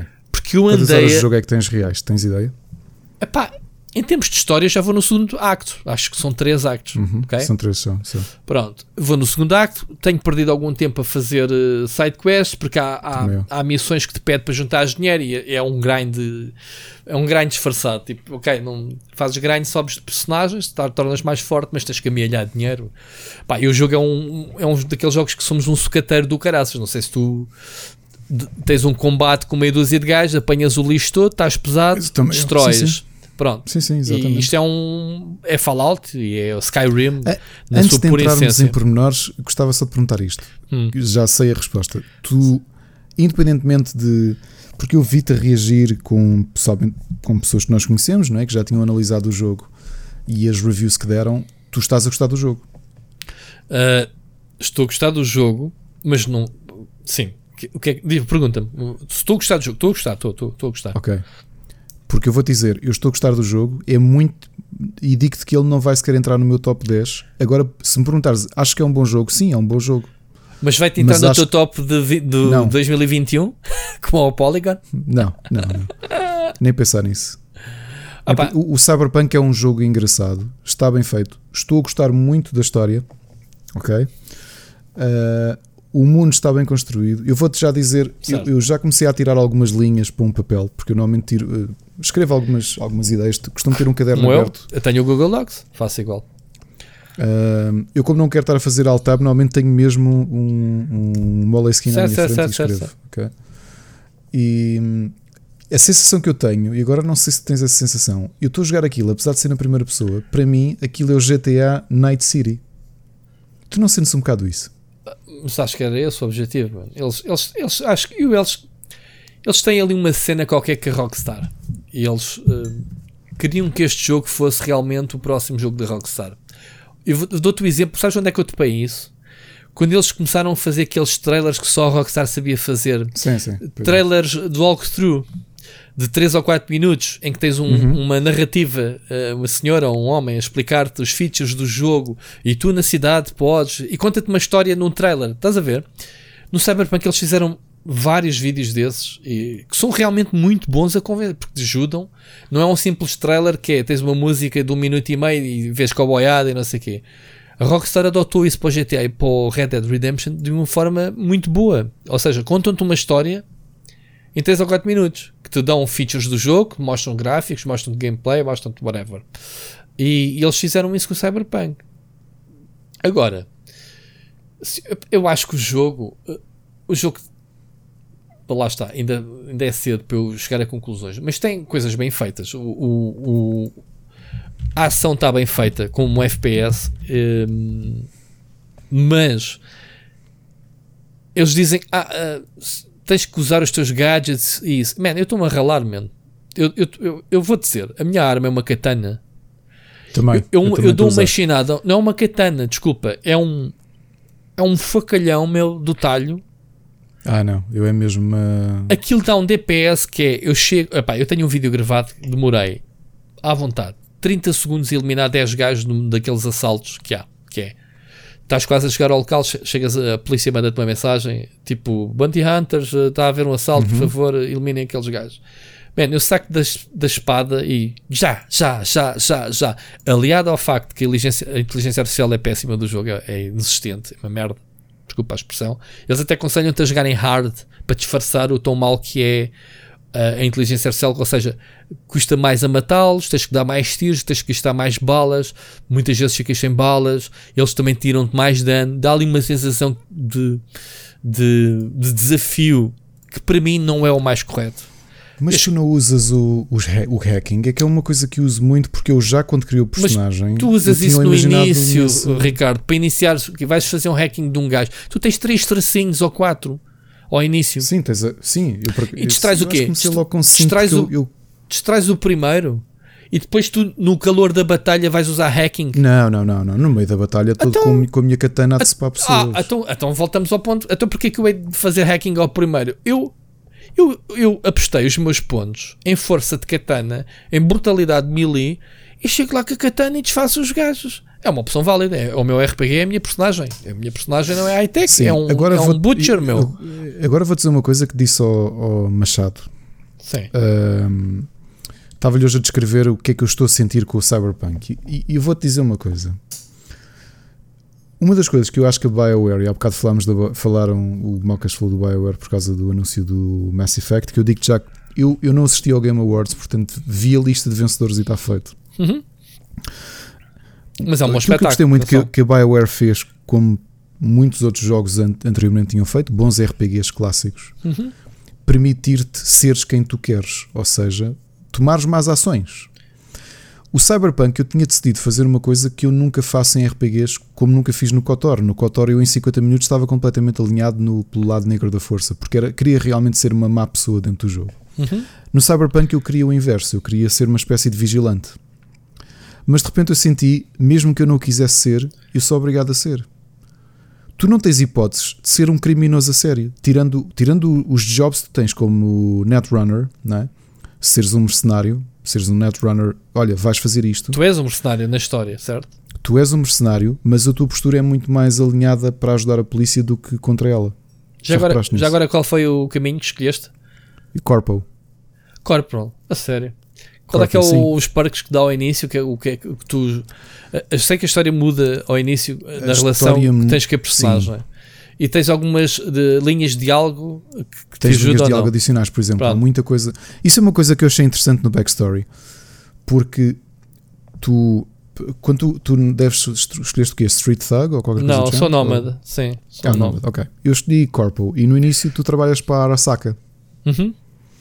O que é que acontece? Quando tu no futuro tiveres, vais ter interações com um monte de personagens, não é? No, dentro da história, ou mesmo em side quests, que provavelmente quem, quem está com Street Thugs, tudo o que é relacionado com criminosos de rua, deve ter conhecimento que, que eu não tenho, porque eu venho da corporação. Certo. Só que ali há montes de coisas que acontece. Por exemplo, uh, quando tu vais reobter aquele um, drone para a tipa da. Eu não sei Sim. que caminho é que tu escolheste, o que é que decidiste fazer, que se quisesse ajudá-la ou não quiseste ajudar. A tipa da Militech. Epá, eu ao início disse-lhe que está bem, mas depois fui dizer ao outro. Também eu, também fiz isso. Tal e Pronto. qual. Mas não serviu nada. Não, não, não, não senti que houvesse um outcoming. eh, Não, mas, mas significativo. o, o que acontece é que hum, eu também não sei porque eu só vou jogar este jogo uma vez, não vou jogar outras playthroughs para saber. certo. Mas é interessante ver o teu ponto Mas de se a vista. gente falar em off, eh, vai acontecer a mesma coisa, tenho a certeza. É, e, e- mas é interessante, pronto, tens umas linhas de diálogo adicionais. Agora, aquilo não é um RPG. Não é um RPG, ou seja, eu, eu, eu mergulhei nele a, a esperar que fosse um RPG. Sentiste que é um. FPS com alguns elementos RPG e não ao contrário. Não é um RPG É, na é um- primeira pessoa. É um open world eh, action game, first person shooter. É isso. Não é um RPG. Para mim, um RPG tinha que ser. Tu tens aquelas. Um, se aquilo fosse um RPG a sério, tinha que me dar esta oportunidade. Eu vejo. Eu, tu no mapa, eu costumo parar sempre quando há assaltos para ir lá, para lá terminar, eh, matá-los. Ou quando há aquelas ações criminosas. Tu devias ter a oportunidade do inverso. Por exemplo, assaltar coisas, destruir coisas. Mas tens Eh, missões lá, já foste fazer um assalto. Já fui fazer um assalto, sim. Então? Mas, mas eh, atenção, isso é dentro da storyline, porque a realidade é que o jogo é linear. Certo. Com ligeiras alterações, o jogo é linear. Para mim, um RPG verdadeiro. Sim, mas querias, querias essas coisas todas em 2020? O jogo não foi Queria. adiado? Não vais querer. Rui, queria essas coisas porque a BioWare fez isso no Knights of the Old Republic 1 não, 2. não vais querer porque, pá, vamos lá ver. A BioWare, estás aqui a comparar jogos de escolas diferentes. Eu sei que a CD Projekt nasceu da BioWare, ok? Se fez o meu documentário, vejo onde é que nasceu a CD Projekt. Exatamente no Baldur's Gate, eh, que Uhum. eles fizeram a tradução do jogo e depois conseguiram uma licença para fazer o Baldur's Gate para as consolas. Dark Alliance 2, certo? Lembras dessa história? Sim, sim, sim, sim. Pronto, a CD Projekt até poderia querer ser uh, o Witcher 3 é muito mais RPG que este Cyberpunk. Eu acho que não há É. dúvida disso. Claro que sim. Mas, eu, oh, Rui, eu gosto do ambiente. Eu contei-te Pronto. que aqui Estamos há, a falar de coisas 2011, diferentes, não é? em 2011 eu lancei aquele anúncio na- no Facebook e encontrei um Dungeon Master que Uhum. conhecia Shadowrun e, que, e, que e nós fomos fazer uma entrevista com ele e ele tornou-se o, Shadow, o, o Dungeon Master de Shadowrun do, no- do, no- do meu grupo de amigos. Uhum. Passámos a ir para a casa dele e tudo isso. Porquê? Porque eu tinha imensa curiosidade com o universo. Eu gostava muito de Shadowrun. Tinha acabado de sair o jogo indie do início da década, lembras do hum, Shadowrun Returns? Uhum. Na E eu queria Xbox, jogar o RPG. na Estás a ver? Xbox E no PC. foi, foi o primeiro jogo de sempre, acho eu, de sempre de crossplay. E, hum, e o que é que eu achava que a CD Projekt tinha dimensão suficiente para pegar num jogo destes, fazer um mundo aberto, epá, mas deixar de ser aquilo que tu queres. Se eu não quisesse ser um gajo alinhadinho, posso ser um, tu és um mercenário, mas ao mesmo tempo colaboras com a Sim, polícia. mas E se não- eu não quisesse colaborar com a Mas polícia? não tens nenhuma barra, e isso era o que distinguia os jogos da BioWare, que era aquela famosa barrinha do Dark Side, Light Side, e depois no, noutros jogos do, do, do Jade Empire, por exemplo, aplicado a outra situação, whatever. Tinhas sempre uma barra. Todas as ações, se matasses uma pessoa. ah, Mas isso era interessante porque tu desbloqueava-te novas linhas de diálogo, Exatamente. desbloqueava-te uma série de coisas, desbloqueava-te até quests. Certo. Isso, isso é um trabalho brutal. sim, mas, Agora, aqui no mas, Cyberpunk não- é mas- tipo, mas espera, mas o, a CD Projekt nunca te vendeu essa, essa perspectiva. Porque há, há muitos RPG. pá, há, quem, há quem diga que o Legend of Zelda é um RPG. Portanto, o RPG, na sua essência, é encarnares uma personagem num mundo né? e fazeres Não. as tuas decisões. Sim. É encarnares uma personagem. RPG Sim, é isso, role-playing game, certo? Portanto, hum, podemos chamar RPG quase tudo, porque qualquer joguinho agora ganhas pontos de experiência e vais evoluindo a personagem, as, as escolhas e as decisões que tu tomas na, na- na construção da personagem, na build, acabam por ser um o, RPG. termo, o, termo, o termo foi usado. Eu nunca olhei para. O Zelda para mim não é um RPG. O Pronto, Zelda para mim também é não. um adventure game. uma aventura. ah, Pronto. Claro. Hum, agora, mas pronto, eu só- eu chamei o Zelda para Um dar o RPG é exemplo. isso, ou seja, o RPG é a ideia de tu pegares num, num, num personagem Certo. e a tua ação, as tuas decisões irem transformando esse personagem até ao fim. E não estou a dizer que é obrigatoriamente ser customizado. Tu não precisas customizar o personagem. Pro- opa, Ok. O Witcher 3, o Witcher 3, tens uma personagem que nem sequer crias. Exato. Simplesmente transformas como tu queres. Transformas. Vais, uh, Exato, exato. a experiência que tu ganhas vais atribuindo e vais construindo a tua build como tu queres. Agora, eu vou dizer uma coisa: eu senti muito mais necessidade de usar os, os sinais e os elixirs que o, o Witcher tomava no jogo para superar certos combates com bosses, para superar eh, certas situações, porque tu ias lá campeão e morrias, não? o jogo não estava hipótese. Este Cyberpunk, até agora, considerando que eu estou no segundo acto, até agora, tirando ali uma boss fight ou outra um, mais, mais, mais complicada, nunca senti, em primeiro lugar, usar as minhas habilidades de hacking, como tu dizes, um, ou, ou, sequer, ou sequer me dar incentivo para eu desenvolver essa componente. Tinhas que desenvolver a inteligência não é, da personagem para abrir as novas coisas. Pá, até mesmo, Ricardo, até mesmo, fazendo aqui já mais uma crítica, nem sequer sou incentivado a construir armas. Pá, porque cada sucata que eu ponho no chão é melhor que a anterior. Ou seja, Exato, há sempre ali exato, também senti 0,1% de Uhum. DPS. Quer dizer, o jogo vai buscar muito ao Diablo e vai buscar muito ao. Como é que se chama-se o, o shooter looter da, O Destiny. da Destiny Gearbox ou Borderlands? Vai buscar muita coisa. Que é, Sim, que é, é, é. man, tu uma arma tu tens durante.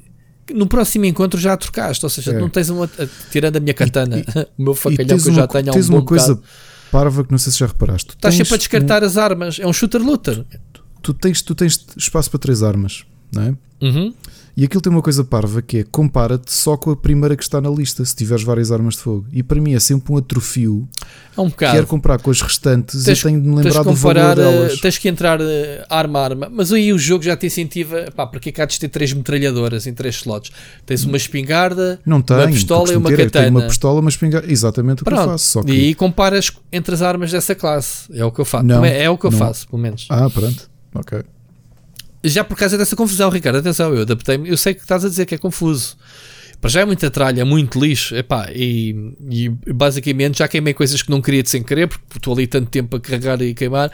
Porque isto somos nós, man. O jogo tem. É daqueles jogos que é tipo. É, é como, o, como o Skyrim. Tu só aprendes a não, a não pegar em tudo quando, quando o jogo te começa a chatear, tu estás sempre pesado para andar e começas a dizer, pá, É. se calhar então não vou pegar neste garfo, não vou pe- pegar neste pacote de iogurte vazio, não vou pegar naquele micro-ondas. Uma coisa vou- básica que eu, que eu pensei. Não Tu- faças A primeira isso. vez que eu fui conhecer a Judy, ok, na cave, Hum, quando saio, passo pelo camarim onde estão as strippers a, certo? a maquilhar-se. E sim. há uma série de coisas em cima da mesa. E eu pensei, pá, se calhar eles vêm-me compras a fazer isto e vão, pensar, e vão dizer que eu estou a gamar. Nem isso faz. Esse o Skyrim Nada. fazia. Este nada. Este não, é, E não eu, foi feito por oh, isso. pá, que- Mas, mas, mas, Não, queres- e outras coisas que é. mas há reações Por mais exemplo, estúpidas. Há reações eu não- mais parvas. Eu não quis, eu não quis. Olha, duas coisas estranhas que eu ainda não percebi como é. A sério, uh, fiquei surpreendido. A primeira foi. Sem querer atropelei uma pessoa. Estava um policial Olha, pé de mim, ganhei, isso. ganhei estrela como no GTA. Tive que fugir Certo. para. eu, Foi ok. como aconteceu. Era o que eu ia contar. É tão estúpido. Bro. Segunda, ainda não sabia, estava a jogar há muito pouco tempo e ia para aí na minha segunda hora de jogo. Depois de deixar o Jackie em casa, vou passear um bocadinho e vejo um símbolo a apitar, tipo, não sei, uma estrela da polícia. E aparece uma coisa a dizer: ah, às vezes estás em sítios que estão a acontecer crimes e depois podes eh, ser culpado por eles. Ou uma coisa qualquer, não era bem É. culpado, mas É, era, estás metido no meio Eu sei o que é que é isso. Eu sei o que é que é Eu, tô- isso. eu saio do carro e pensei, vou-me armar em herói e vou disparar contra estes gajos. Epá, Yeah. Eu assim que saio do carro, os ladrões, em vez de dispararem contra a polícia, viram-se para mim e matam-me. E eu, então, mas foi tão. Pá, foi um balde de água fria tão grande. Eu pensava, mas porquê que estes tipos me fizeram isto? O jogo, é exatamente o que eu tinha a dizer. Olha, havia uma missão que eu tinha aqui mesmo falar com os polícias e estacionei ao lado de delegacia, ou o que é aquilo. Pá, eu estava a dar uns toques ao carro e estava montes de pessoas a atravessar. Eu mandei um toque a uma pessoa aqui no chão. Ai, ai. Foi logo polícia, GTA, matei-me, tenho que fazer load save. Houve outras Basta- situações, eh, outras Sim. situações. Mas também já teve o inverso, que é espetas contra as pessoas e as pessoas, tipo, não, não, está-se bem, está-se sim, bem. sim, preocupe, há não se preocupe." pessoas que até o carro galga, galga as pessoas e pensa assim, ia com caraças, atropelei. Para o carro, já a pessoa se levantou, já foi à vida dela. Pá, cheguei a ver pontos, mas lá está, são aqueles bugs e coisas parvas. Outra, Poças de assim, sangue a escorrerem, mas o corpo já não lá carro. estava. Olha, se a pessoa do carro, eu digo-te, eu senti um bocado, eu, é isto, meu, não sei, isto é o GTA. Yeah. Estás não, sei, não sentiste isso um bocado? Mas, mas pronto, mas ao menos dá para fazer isso. Dá para Por fazer, exemplo, sacar os, uh, roubares os Sem- carros dos se- outros. Sem fazer spoiler à malta, tu perdes o teu carro numa situação específica e dão-te a oportunidade de comprares outro. E tu vais ter que juntar dinheiro para comprar o carro. Certo. é? Eu até lá eu pensei, pá, vou. A primeira vez que tirei alguém do carro foi sem querer. Porque, por exemplo, no PC o atalho é o F. Yeah. Eu normalmente estou habituado a interação a ser o E. Hum. E sem querer carreguei no F, então eu ia passar a pé num carro e roubei a pessoa. E eu, não era isto que eu queria fazer, mas a pessoa não disse nada. E ficaste com o Nada. carro para ti? Para a tua garagem? Não sei, voltei a sair do carro. E eu, do género, eu gostava que me desse a oportunidade de dizer assim, man, desculpa lá, enganei. É, é um bocado Claro que estranho. não dava. É um bocado estranho. Mesmo, Mas- eh, mesmo os respawns da polícia é ridículo porque hum, basta cair uma estrela e. Eu até, até vi um vídeo, aconteceu-me isso e eu não liguei muito ao início, mas depois fui ver um vídeo que foi o gajo para fazer o teste, foi para cima de um prédio, disparar para pessoas cá em baixo, disparou para pessoas cá em baixo, abriu-se a tal estrela, olhou para a direita e viu os polícias a fazer respawn em cima do prédio ao pé dele. Olha, mas tenho que dizer aqui uma coisa gira que se calhar concordas comigo. Eu Hum. gosto da verticalidade do jogo. Não gosto, detesto. Eu gosto. Eu Já por acaso gosto. Eu detesto jogos verticais, mas isto é uma coisa minha, não é Eu deste gosto. jogo. Eu gosto e Olha, fica o mapa, surpreendido o mapa porque é super confuso. Não sei É, se tiveste é. essa noção. E, é, um e bocado isso o é a GPS verticalidade. atrofia-se um bocado. A Pronto. verticalidade lixa porque às vezes estás a subir. É pá, pera, o objetivo é aqui É embaixo. pá, olha, vou dar o exemplo. O Crackdown, que desatínio que é muitas vezes querer ir a sítios pá, que o mapa diz que é ali, mas não é ali. Como é que eu vou lá para cima? Pá, quando ele me diz que eu tenho uma missão que é para ir para um prédio, que eu dou a volta ao prédio, não encontro maneira de entrar, n- percebes? Já estou como, como ao Valhalla, que é, pá, há ali uma cena que está numa cave, nem me vou dar o trabalho de descobrir uma gruta. porque- Agora, ali no, no Cyberpunk, há coisas a acontecer em cima dos prédios que eu não sei ir para lá. E eu isso testo nos jogos. Detesto, por exemplo, a verticalidade. Isto é de mim. Detesto a verticalidade do, da Ubisoft. Do, como é que se chama? mas, ó, Rui, mas, tá, mas eu- o que eu acho que neste está interessante é, uh, por exemplo, tu entras no elevador, sais no terceiro piso, mas aquilo é quase um, é uma rua também, porque estás numa Certo. zona diferente. Não, não estou a falar em termos estéticos. Estou a falar em termos de, de gameplay de exploração. Eu, eu não gosto. Eu- Como é que se chama o jogo da Ubisoft? O, o, o Watch RPG? Dogs. não, não, o outro. Então, Ahm, o coisa, pá, o do vírus, Nova York, do Black Friday. Ah, o, o Rainbow Six. O- Não. O RPG online, meu. Sim, pá, como é que ele se chama? Aquilo é do universo Rainbow Six, mas como é que se chama? Siege? Não. Siege. Como é que se chama? Ai, bebe um shot, cara. Já tínhamos saudades desta merda. Porra, Como é que se chama o. Estamos aqui a não me lembro. Não me lembro. Shield? Fogo, man. Há o Também 1 e o Shield. 2. The Division. Para Division. caraças. Agora- agora já vai estar previsto. Acordei, The Division. Sim. Ah, eu, eu detesto a verticalidade do jogo, que é o objetivo está a apontar para um sítio e que tu. Man, mas eu estou aqui e não consigo. Não... E o, o Cyberpunk dá muito disso. Eu tive ali que tempos. Quando eu decidi que queria, por exemplo, apanhar os grafites e não sei o quê, eu apontava para aquilo e dizia, "Fogo, o gajo está, mas é que está lá em cima, não sei para lá, pá, e, e desisto das coisas. Eu não gosto da verticalidade deste nem de nenhum jogo, não, não sou fã do, do formato vertical. Ou seja, não há, não- prefiro muito mais o Witcher 3, que é muito mais horizontal, tens cenários grandes, mas são todos, percebes? Tipo Alentejo.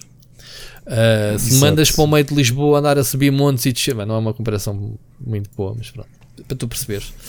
Uh, Se tu gostas, bom para ti, atenção, a verticalidade dos jogos Gostei, está lá. gostei, portanto, gostei. Acho que o jogo realmente não, ainda bem, não é Só tão estamos a falar mal do jogo, mas o jogo presta afinal ou não, Ricardo? O jogo, eu, eu gosto, espera, atenção, era aquilo que eu estava a dizer ao Machado. É um bom jogo. Se é um dos melhores jogos do ano, não, é um bom jogo. Agora, eu não estou com esta mania que todos os jogos têm que ser. Eu não dou notas, mas para mim os jogos não têm que ser todos 90. Ou seja, um jogo pode Pois ser um não. 75 e ser Pois um bom não, jogo. olha, o Valhalla dei-lhe 4 em 5 e, e para mim é dos melhores jogos do ano. Exato. Pá, não, eu também não sou, não alinho nessa, não é questão. Agora, o Cyberpunk, eh, Ricardo, eh, eh, aquilo que eu te estava a dizer ao início que não acabei de falar foi: eu não comprei um computador há um ano com uma RTX para um jogo como o Cyberpunk me dizer, man, manda o computador para o lixo. E eu passei o fim de semana todo frustrado, não conseguia pô-lo. Primeiro, a 4K a correr decentemente, comecei, obviamente, atenção, os settings que o jogo me deu automaticamente da minha configuração. Ou seja, quase tudo ultra e high, nos casos específicos, a 4K ah, não me ligou o RTX, ok, mas, mas ligou-me um ray tracing todo no máximo. isto é o jogo a analisar o meu sistema. Na prática, eu cheguei a ter frame rates de 3, 4 naqueles specs. Estás a ver? Pá, e aquele jogo é muito escalável. É daqueles jogos que vai ser provavelmente um dos benchmarks no futuro, porque realmente tens ali. O jogo foi feito para ser mesmo uh, para as novas RTX e não sei o quê. Pá, tenho pessoal que me diz que tem um computador de 5 mil euros com uma RTX uh, 3090 uh, e, e, que o jogo se borra no computador dele. Portanto, o jogo está mal otimizado, não há dúvida. Saiu agora a patch no sábado, melhorou bastante o jogo, está longe de ser perfeito. Um, e eu estive muito tempo a afinar, porque é assim, epá, eu tenho um monitor de 4K e tu gozavas comigo a dizer que o jogo para ti corre perfeitamente. Man, se é para jogar a 1080p, eu não me estava a chatear. Não tinha comprado um computador com uma RTX para não ter ray tracing. Não, está, não tinha comprado um monitor 4K. Percebes onde é que eu quero chegar, Ricardo? Não tinha, não tinha gasto 300 euros numa placa de captura para, para, para, não, para, não, para não poder jogar 4K nas PlayStation 5 e Xbox Series X e capturar para os meus vídeos isso. E aquilo que eu sinto é que o jogo está mal otimizado, mas de longe. Não sou o único a queixar-me. Há pessoal que joga melhor, joga pior. Eu agora consigo divertir-me porque, pá, cheguei ao ponto em que digo: Ok, desisto do 4K, que é o que pesa mais ali na, na configuração, mas não vou abdicar de um ray tracing, porque, pá, ou seja, eu não vou voltar não sei quantos anos atrás sem isto. E então estou a jogar agora a 1080 tenho 60 frames, 70, 60, 70, jogar com tudo em ultra a 1080p. A resolução é o que pesa mais. Há ali uma série de, de coisas de filtros, sei lá, o motion blur e o, o, o filtro de filme, coisas parvas que a gente pode desligar perfeitamente isso e vai ganhando ali uns FPS. Estávamos a começar a gravar, Ricardo, uh, e vou chamar para aqui. Estava o DMC que nos ouve, um grande abraço para ti, amigo a partilhar no Twitter, logo num minuto que começámos a gravar, uma cena que diz: Atenção, processadores AMD, que é o meu.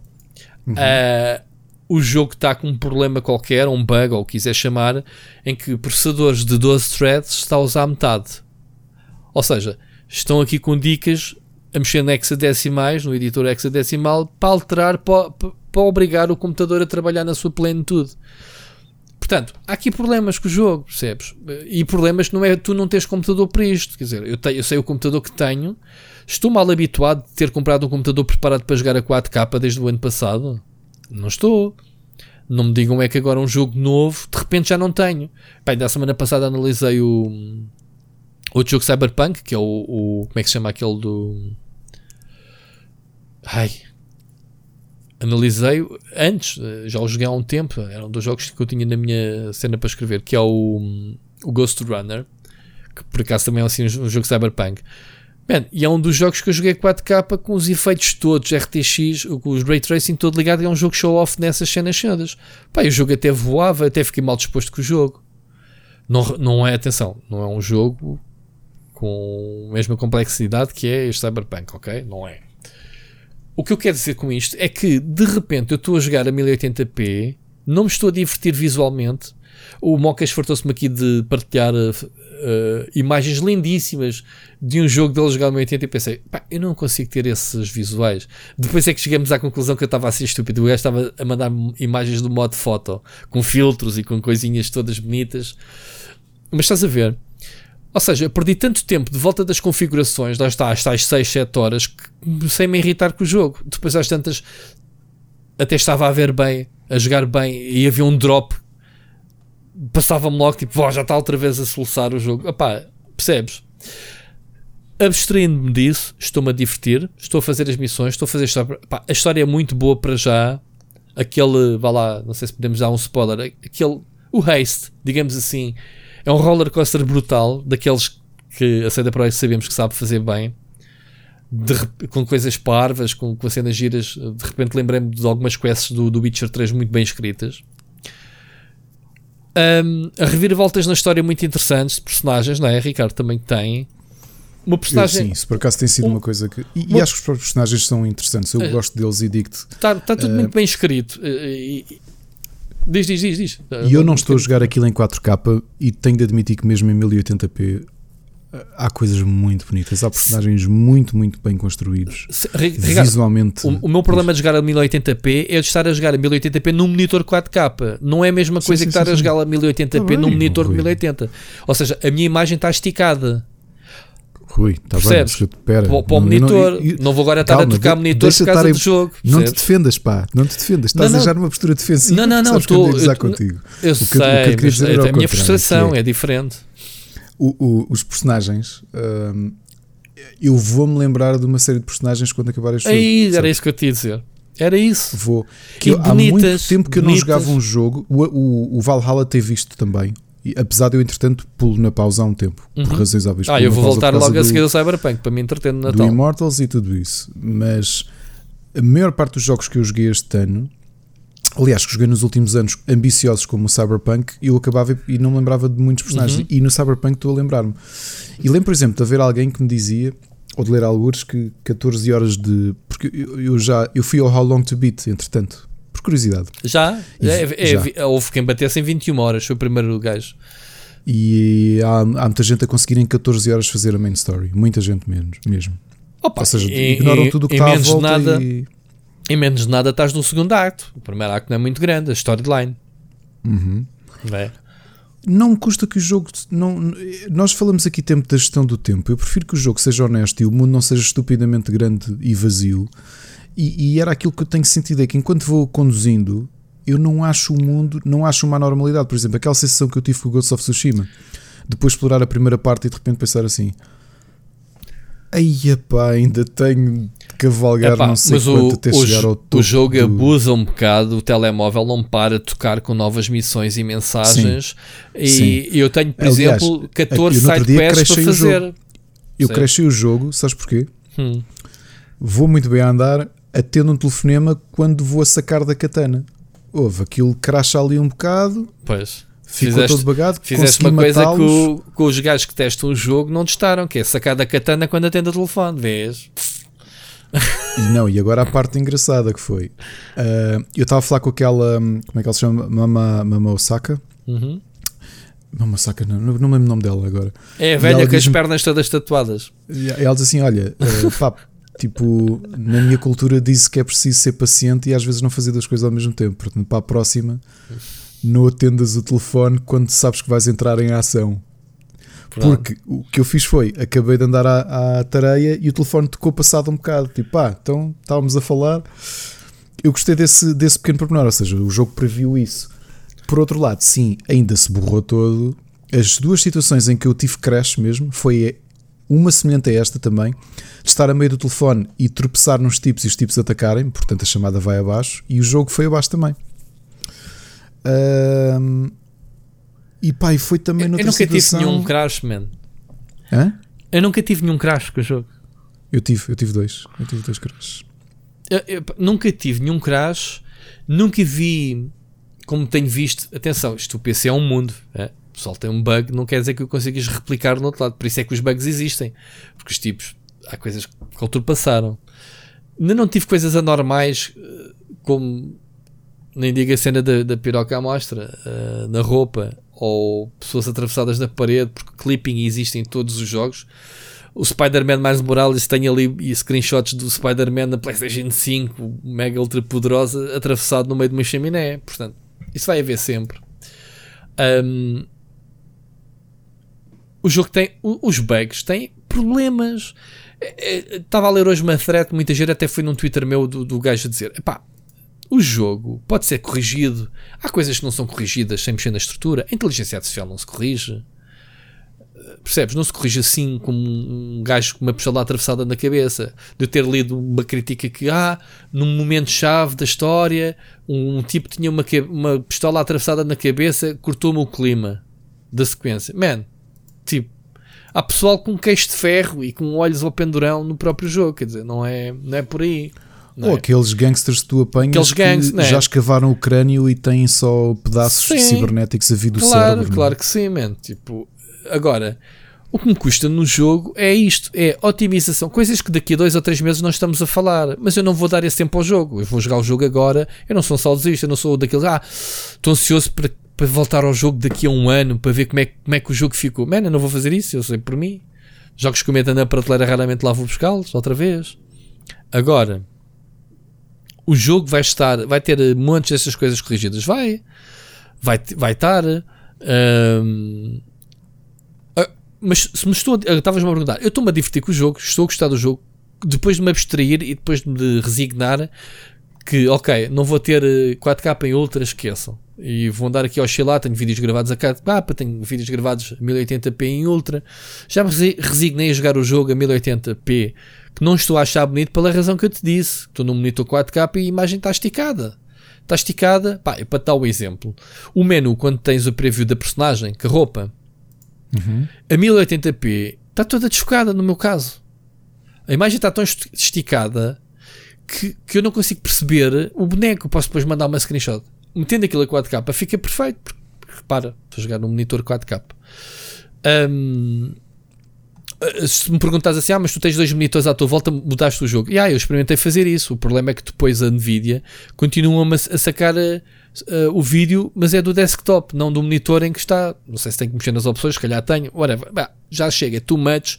Perder horas de volta de, de, não é o objetivo. Eu tenho que instalar um jogo e jogá-lo, ok? Não sou uma pessoa de andar a mexer nas opções e a afinar, etc.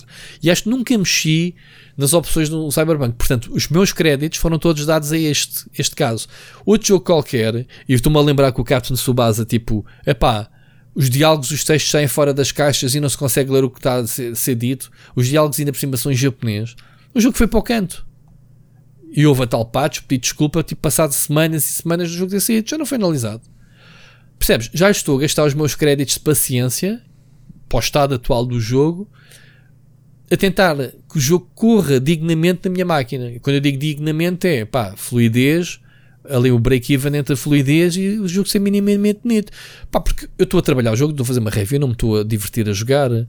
O, o que as pessoas vão ver na minha vídeo review é os vídeos que eu capturar. Ah, tu, tu achas que eu vou mostrar vídeos com, com, com, com o jogo sabendo que é um jogo que corre em ultra com um RTX a correr a 1080p todo podre. Percebes o que eu estou a dizer? É, é tramado, né? Trabalhar jogos assim. Pronto.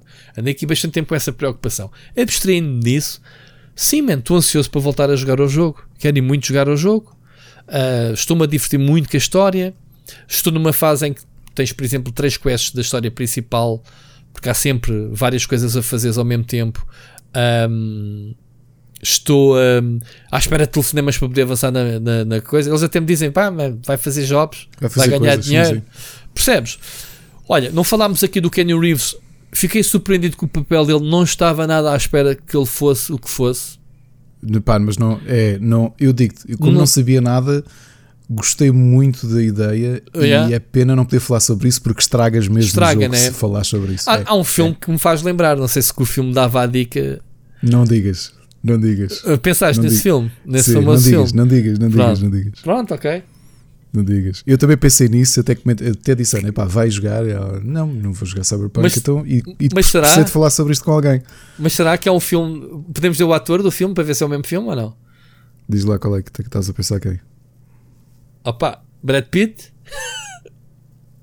não estamos a falar do mesmo filme? Sim, mas acho que não é. Sim, estou a perceber o que é que queres dizer. Sim, okay. sim. Pronto. Gostei da personagem. Sim. A personagem está gira, está, está muito fixe. Uh, chato do caralho. momento em que ele é introduzido, farto, farto fiquei, não ficaste assim um bocado tipo, pera lá. Não, quando ele foi introduzido, eu pensei, o que é que está aqui a passar, meu? Isso meu. What the fuck? A primeiro contacto temos com a personagem dele, fiquei, oh, que é isto? Porque o jogo não te explica, não te conta. Não, não. Tu, tu depois é que percebes, mas foi mas, bem tipo, metido, a primeira sequência da ação dele, porra. Brutal. Brutal, mas Isto é aí é tão chato para quem nos está a ouvir e não jogou o jogo e está a pensar, mas estes gajos estão aqui a falar em meias palavras, pá, pessoal, tem é, que ser. Para, para, Garantidamente é assim. porque é giro. É daquelas coisas, eu acho que das coisas mais interessantes que o Cyberpunk tem, para além do mundo, o mundo está a giro, está muito bem construído. Às vezes espero que me olhar para os prédios. Agora já estamos a é falar bem do jogo, hein? atenção, malta. É, ver, é verdade. Eu hoje estava a dizer isso ao Machado. Mesmo GTA tem, tens mais coisas para fazer sem ser o próprio jogo. E ali tu não tens. O jogo é o jogo existe, mas não tens aquela sensação de Ou seja, o jogo é a história e o resto É são isso. fillers. E o GTA É não isso. precisas de fazer a história para te divertires bué com o resto. O jogo que te Exatamente, oferece. é exatamente Ok. isso. Yeah. Só que eu também parei às vezes, eh, às vezes ir a pé, ir pelo meio dos prédios a pensar: fogo, esta cidade é, Eu ando é bué a pé. credível." Eu não tenho paciência para andar com os. Sim, a credibilidade da cidade é. As pessoas são muito diferentes. São muito diferentes, sim, sim. E se Um, andares a fazer scanning, eh, dão-te informações diferentes sobre Sim, as sim, pessoas sim, todas. sim, sim. Ah, há muita coisa a acontecer. Se calhar é isso é que buga o jogo todo. Oh, oh, Rui, e outra coisa, que era o que estava-te a dizer. Nas, nas, nos cenários, nas cenas de diálogo, epá, eu fico a olhar os personagens, especialmente os, os, os secundários, não é? Mais importantes. Fico a olhá-los de alta a baixo a pensar: fogo, isto está mesmo. Tipo a Judy, a Evelyn, o Dex. a Evelyn o é Jackie. linda, meu. Mesmo a Judy, pá. E a a Judy, Judy? a forma, a- o, o, o gesto dela quando ela está sentada ao computador, a forma como ela se senta, a forma como põe os braços, Uhum. a forma como tecla, está muito, muito bom. Ou seja, Sim, estou a falar da Judy. A Judy que é, é, é o que tem o cabelo roxo, não é? Hã? É a Judy que tem o cabelo roxo. A Judy. Tem o cabelo roxo ou verde? Roxo e verde. Roxo e verde. Pronto, é assim. Tipo, Sim. ok, pronto, é essa. Ahm, mas gosto muito de. de- de- Mesmo O o, o próprio traço. Dex, a primeira vez que estás no carro com ele, eu ia olhar para, para os braços dele e tudo, e assim, "Fô". estava tudo muito bem feito. Mesmo, mesmo muito bem feito. E gostei, gostei de- de- das cenas de infiltração porque eu E já o, joguei o romance? Gostaste O que é do que romance? de- não percebi. Romance? Se gostei do romance. Estou-te a dizer, a Judy é a personagem mais bonita, era isso que eu queria dizer mesmo. Tem cabelo verde e roxo, estou aqui a ver. Tem umas de tatuagens de rosas no corpo. E, e- e os personagens têm, ou seja, não parecem bonecos CGI, parecem quase personagens de um filme com CGI Uhum. já muito bom. Estás a perceber? Uhum, uhum. Ou seja, Porque- não, não tem o efeito de bone- boneco de cera que vemos Não, em não, muitos não. jogos. Têm. Ao, eh, ao contrário do Valhalla, que são feias as personagens, digamos assim. É isso, é isso. Mas mesmo as pessoas com quem tu cruzas são esquisitas, mas são únicas, não é? Tu olhas e Uhum. parecem pessoas diferentes que estão a passar na rua. É, sabes que eles beneficiaram muito de- dos implantes, és capaz de ter se calhar a pessoa. Eles mudam ali os arames que metem na cara e não sei o que e transformam É aquilo em isso, é. personagens novas. Portanto, tem essa É vantagem. isso. Mas os personagens, da forma, a forma Opa, de de falar, de repente aquilo vi- está muito bem capturado, muito bem modelado. de repente vi aqui um cosplay de, de Judy e não sei se esse está muito bem feito ou se, Já? se- ou se está feia para caraças. Espera, não, não mete, eu meto aí. Mas já estou aqui a pesquisar, eu ver se claro há uns há. dias e já há malta. Claro que há, mas não é, não é difícil fazer este tipo de. Ai, como meti aí no documento. Ahm, mas pronto, é fixe que haja. E mesmo a minha personagem é todo garanhão, meu. Todo, todo louco. Enfim, olha, eu não sei se vamos continuar a. Temos ainda programa e a gente tínhamos dito, tínhamos muita coisa para falar. Tivemos duas horas a falar sobre Cyberpunk. Eu já sabia que íamos fazer, se calhar, uma edição quase especial deste Cyberpunk, mas quero falar sobre outros temas. Queres, continuar, queres rematar só alguma coisa de Cyberpunk? Jogo Não, bom, pá, jogo não. do ano, como é, que- como é que tu vês? Achas que o jogo. Eu, eu, quero, eu quero passar essa mensagem na minha review, que é. É um jogão, não há dúvida. É um jogão à, à é, CD. Projekt, não desilude como jogo. Agora, não joguem agora para não estragarem. A minha experiência, basta olhar para mim. Eu não tive grandes bugs, mas tive a guerra com os settings e com a Rui, otimização. eu, eu- eu percebo aquilo que tu dizes. Eu, eu fiquei feliz com o jogo exatamente pelo inverso, que é quando tu não esperas nada, eh, o que vem de bom eh, reconhe- consegues reconhecer, ou seja, tu não tens patamar de desilusão. E eu para o Cyberpunk ia naquela do ah, só fazer aqui uma correção que eu não cheguei a terminar. Eu E não eu sei se até outra. ao final do jogo vais ter mais missões assim, mas uma coisa que eu gostei da parte escrita foi da forma como tu tiveste de planear aquele primeiro assalto. Ok? Certo. Mas é história, calma. Portanto, que é história, que é história, faz parte da história, mas aquilo está bem construído e fez-me lembrar as minhas sessões de Shadowrun, que é tu tens de ir até um sítio X, recuperar um item Y e agora o que é que tu fazes? É claro que tu não tens margem de criatividade, aquilo é linear, mas ainda assim acho que nesse aspecto está muito bem construído, está muito cinematográfico e é, sim. é, é interessante.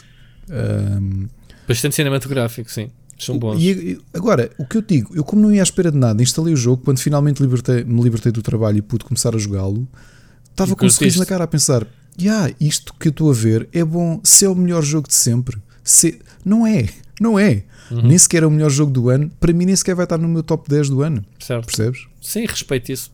E respeito isso. Agora, as pessoas partirem disto, muita gente comprou o jogo à espera que isto fosse o melhor jogo de sempre. Isso é parvo. Não façam isso com nenhum jogo. Com nenhum jogo. Não. Com nenhum jogo. Porque as expectativas, a gente está isso. farto de falar nisso.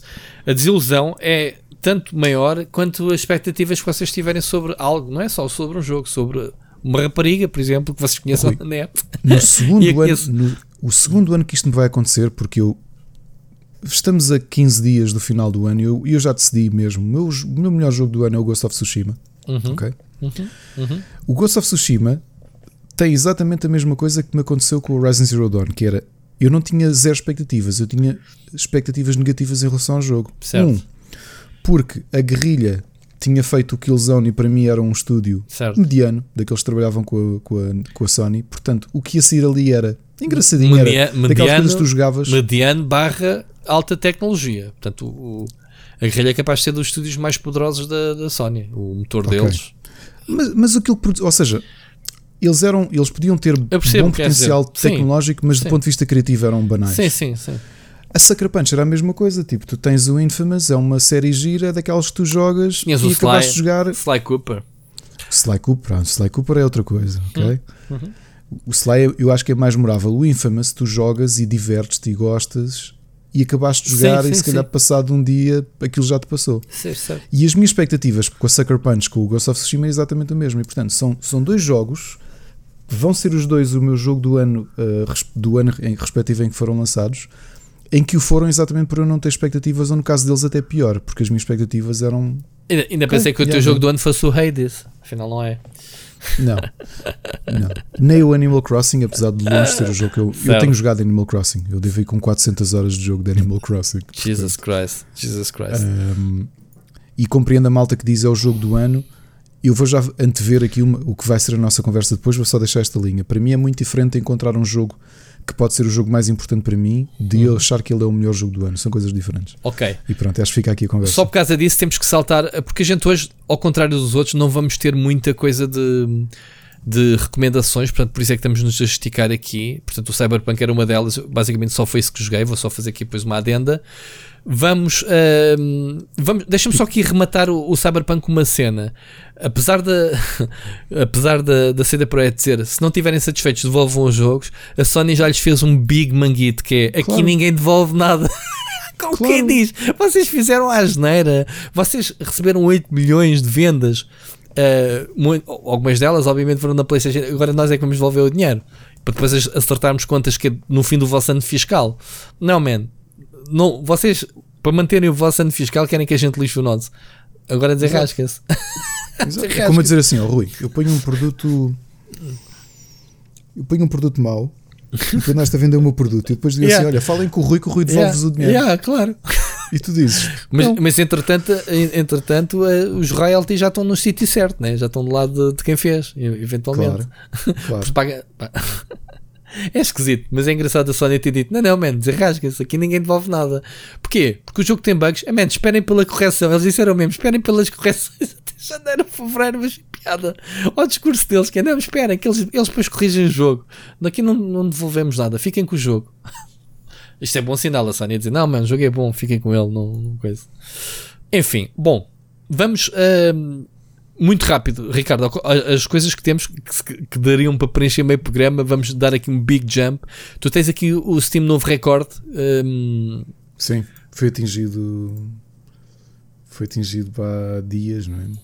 Bah, o, o Cyberpunk, pelos vistos, ah, reforçou. Que Sim, exatamente. o, o Cyberpunk fez uma, um milagre que, que não é para todos. Ou seja, conseguiu ter no, no dia de lançamento, ou na noite de lançamento, ultrapassou um milhão de utilizadores ahm, ao mesmo tempo, que é inédito num jogo single player.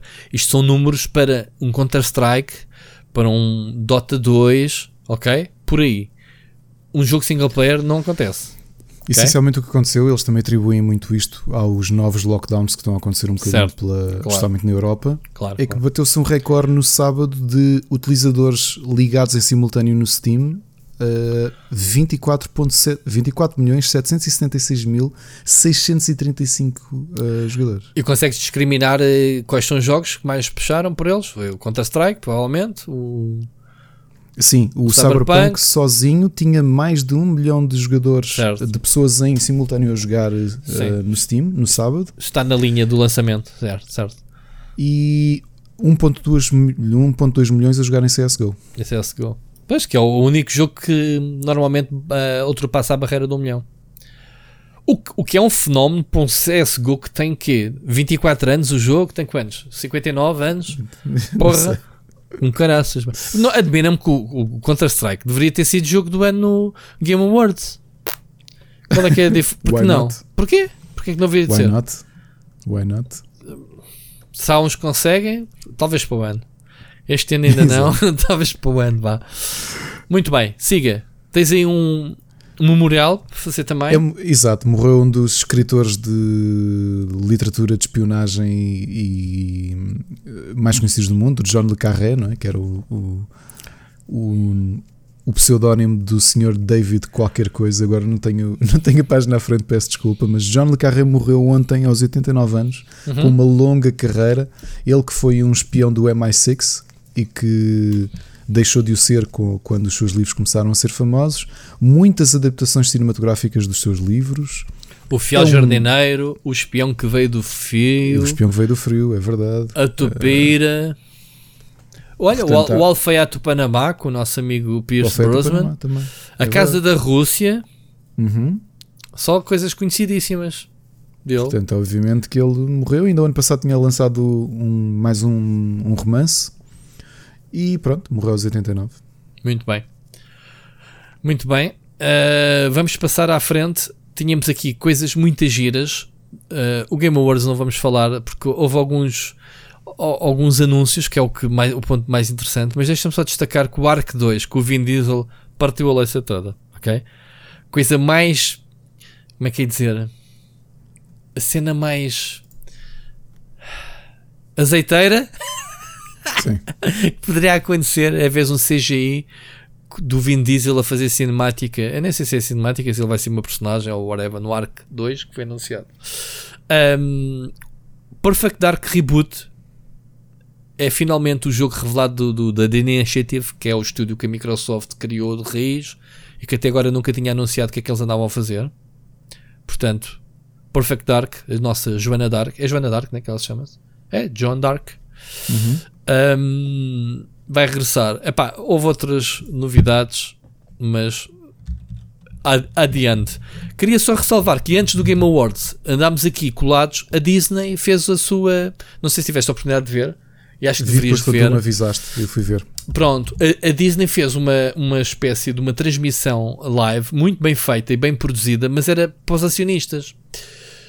Mas ao mesmo tempo para o público em geral. Ou seja, quando havia trailers de produtos que eles não podiam mostrar ao pessoal, cortavam a edição, metiam tipo um cartão por cima a dizer voltamos dentro de um minuto e meio, que é eles a mostrarem internamente aos acionistas os trailers de grandes bombas que aí vêm.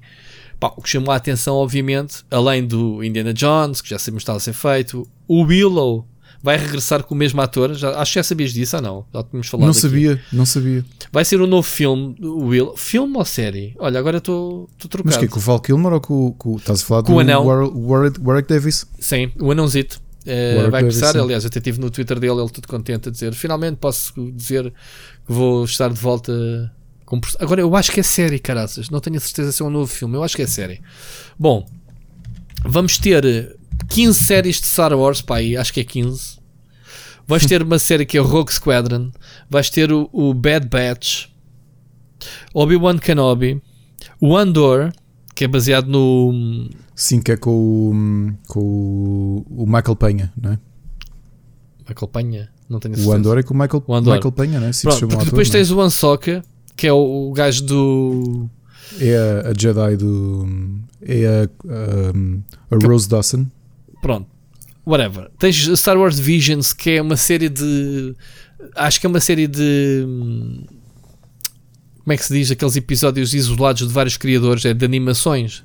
Uhum. Como é aquela série que havia dos robôs da, da Netflix? Sim, sim, sim, sim, sim. Pronto, chama Star Wars Visions, que eu acho que é tipo episódios uh, soltos de, de, de, de criativos. Vais ter a terceira season, obviamente, do Mandalorian. Vais ter o Lando. Portanto, Droid Story. Portanto, se o pessoal dizia que Star Wars nunca mais saía, nunca mais dava frutos. Cá está. Uh, acho que isto é um plano de 10 anos, portanto, malta, calma, que euforia. Uh, há aqui coisas já em produção, já começaram em 2021. Portanto, há aqui muita coisa do universo Star Wars uh, a, vir, a vir aí, obviamente. Uh, o Andor é baseado no Rogue One, ok? Da personagem, da, daquele ator. Sim, do... ele, ele, se chama Michael Penha, que é o não, tipo do. do não me lembro o nome dele. O Penha? Não, não é esse. Não é o Penha, é o outro. Não é? Ah, o, o do Narcos, mas não é. Eu estava a olhar para o polícia. Sim, o, o, Desculpa, o Diego principal Luna. vilão. Diego não é como se chama o personagem, o Michael Penha era o nome do. Não, eles, Miguel Galhardo é como se chamava o personagem. Certo, é isso que eu estava a dizer. Diego Pronto. Luna. Diego é Luna. Com, yeah. é, é, com esse, sim. É com esse. Uh, portanto, muitas séries, muitas giras. Pronto, e é só isso. Obviamente que há muita coisa da Marvel. Pronto, não anotei. Ah, uma série Aliens do Ridley Scott passado na Terra Portanto, a, a Disney meteu a carne toda no lançador. E Indiana assim. Jones também viu lá o logotipo alguns. Não, o Indiana Jones, mas o Indiana Jones já estava a ser gravado, foi interrompido por causa de Covid. Eles uh, falaram que, é que vai ser retomado para o ano o Indiana Jones. Uh, pá, foi antes, coitado, o Harrison Ford também já não vai para novo, caraças. Não, não, não digo antes que ele morra, antes que ele deixe-se conseguir mexer mínimo, tenha força para, olha, tenha força para segurar no chicote. Pronto, é isso que eu quero dizer. Ok? Um, mas pronto, acho que a Disney meteu muita uh, carne no assador, muita novidade. Pá, então Star Wars, para quem gosta de Star Wars, esqueçam, né? E já agora, antes de chegarmos às recomendações, só me faltou um episódio e o próximo que é o último. Portanto, já está quase em dia. Eu, eu sexta-feira vejo já o último, portanto, eu, eu não, eu faz. não, eu vejo o penúltimo e o último. Toma, vou-me divertir mais que tu nesse dia. Tonga. um, pronto, vamos para a frente. Uh, temos mais um tema e duas mensagens do ouvindo. Não sei como é que a gente vai encaixar isto aqui, mas são coisas simples. Se calhar antes dos temas, antes de passarmos às mensagens dos ouvintes, deixa-me só dizer-te que uma notícia rápida que saiu hoje. Uhum. A Take 2 que estava para comprar a Codemasters, a Electronic Arts chegou-se à frente e meteu mais Exato. dinheiro em cima da mesa e comprou a Codemasters. Uh, a oferta da Take 2 na altura era 900 e tal mil milhões. Desculpa, 900 e tal, sim, mil milhões e a Electronic Arts meteu 1.2 bilhões em cima da mesa, assim, pá, ultrapassou algumas, alguns zeros em cima e comprou. Ou seja, eu não sei se, se a Codemasters saltou da panela para o fogo ou, ou, o que é que foi. Já a compra da Take 2 era estranha, a Codemasters devia ser uma empresa independente. Ao, ir para a Electronic Arts, junta-se a Need for Speed, ficam com o império da condição, tirando obviamente o Forza da Microsoft e o Gran Turismo da Sony. Uh, mas deixa-me só te fazer uma pergunta curiosa nesta. Portanto, quando Master Take 2 perdeu para a Electronic Arts. Estás à tua frente. Sabes como é que se chama o novo jogo da Electronic Arts e da Haze Light que foi agora mostrado? Então, Rui, diz lá. It Takes Two. Opa! Depois de lês esta notícia, vês o jogo chama-se It Takes Two. Vi o trailer, foi anunciado no Game Awards Está uhum. muito ao nível daquilo que eles fizeram, pá, e acho que o jogo aparece muito. Uh, Pareceu-me stop motion. Eu não sei se aquilo é tipo Next Plasticina ou que aqueles materiais eram muito giros. Pá. Aquilo está com uma arte muito engraçada. Vê, vê o trailer uh, e o gajo, claro, que o, que o Fuck You the Oscars vai revolucionar a cena cooperativa. A cena deles é mesmo co-op, split screen, lá está. Uh, e continua na onda do jogo anterior. Como é que se chamava? O. Tens, a Way Out. O way, a Way Out, sim. Portanto, entra dentro desse conceito uh, mais, mais fixe. Nota-se que há ali mais Git, entretanto, na produção, o que é, o que é baril.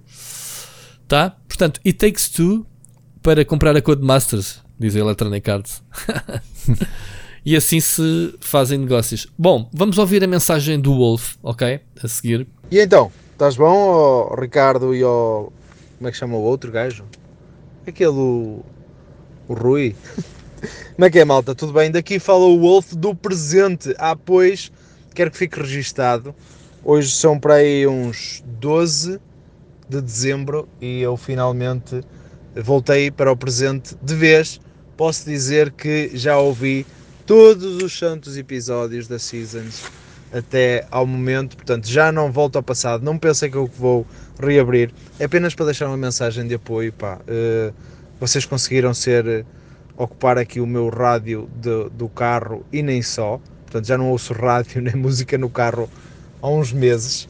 Tem sido sempre, sempre, sempre o vosso podcast. Agora vou, vou finalmente ver o que é que anda aí no mercado em termos de música. Uh, obrigado por me libertarem. Portanto, não volto mais ao passado.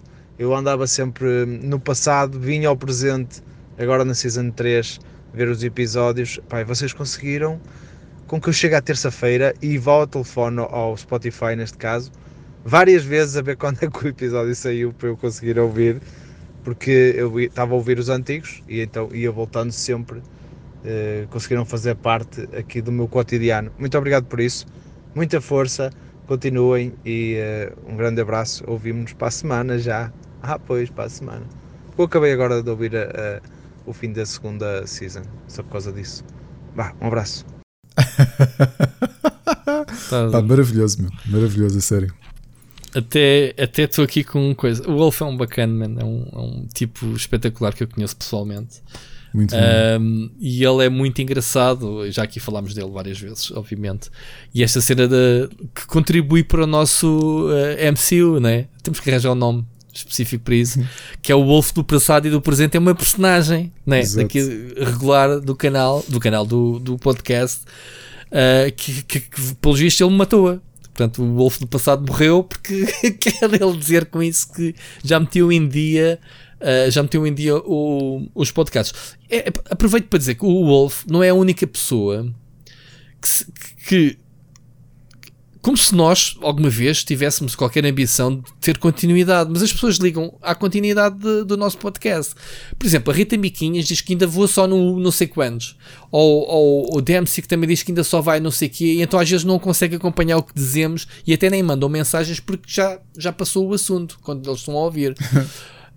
eu, eu no, no meu consumo habitual, se eu seguir um podcast e não ouvir por uma semana ou outra e sair o próximo, é pá é, é uma, uma questão complicada. Eu, se calhar não, não ouço os anteriores, salto logo para o mais recente, porque o nosso podcast vive muito de, das novidades, certo? Não há aqui propriamente a storyline, mas não sei se é as pessoas que gostam mesmo de nos ouvir a conversa, porque se identifica com o que a gente diz, porque para quem não nos conhece e está a ouvir a primeira vez, mas quem nos acompanha sabe que nós, esta conversa é genuína, não está combinada, tirando uns bullets que temos no nosso documento para a gente saber os assuntos que estamos a falar. E às vezes acrescentamos coisas em tempo real, como, como aconteceu hoje, outras até tiramos porque não temos tempo de falar.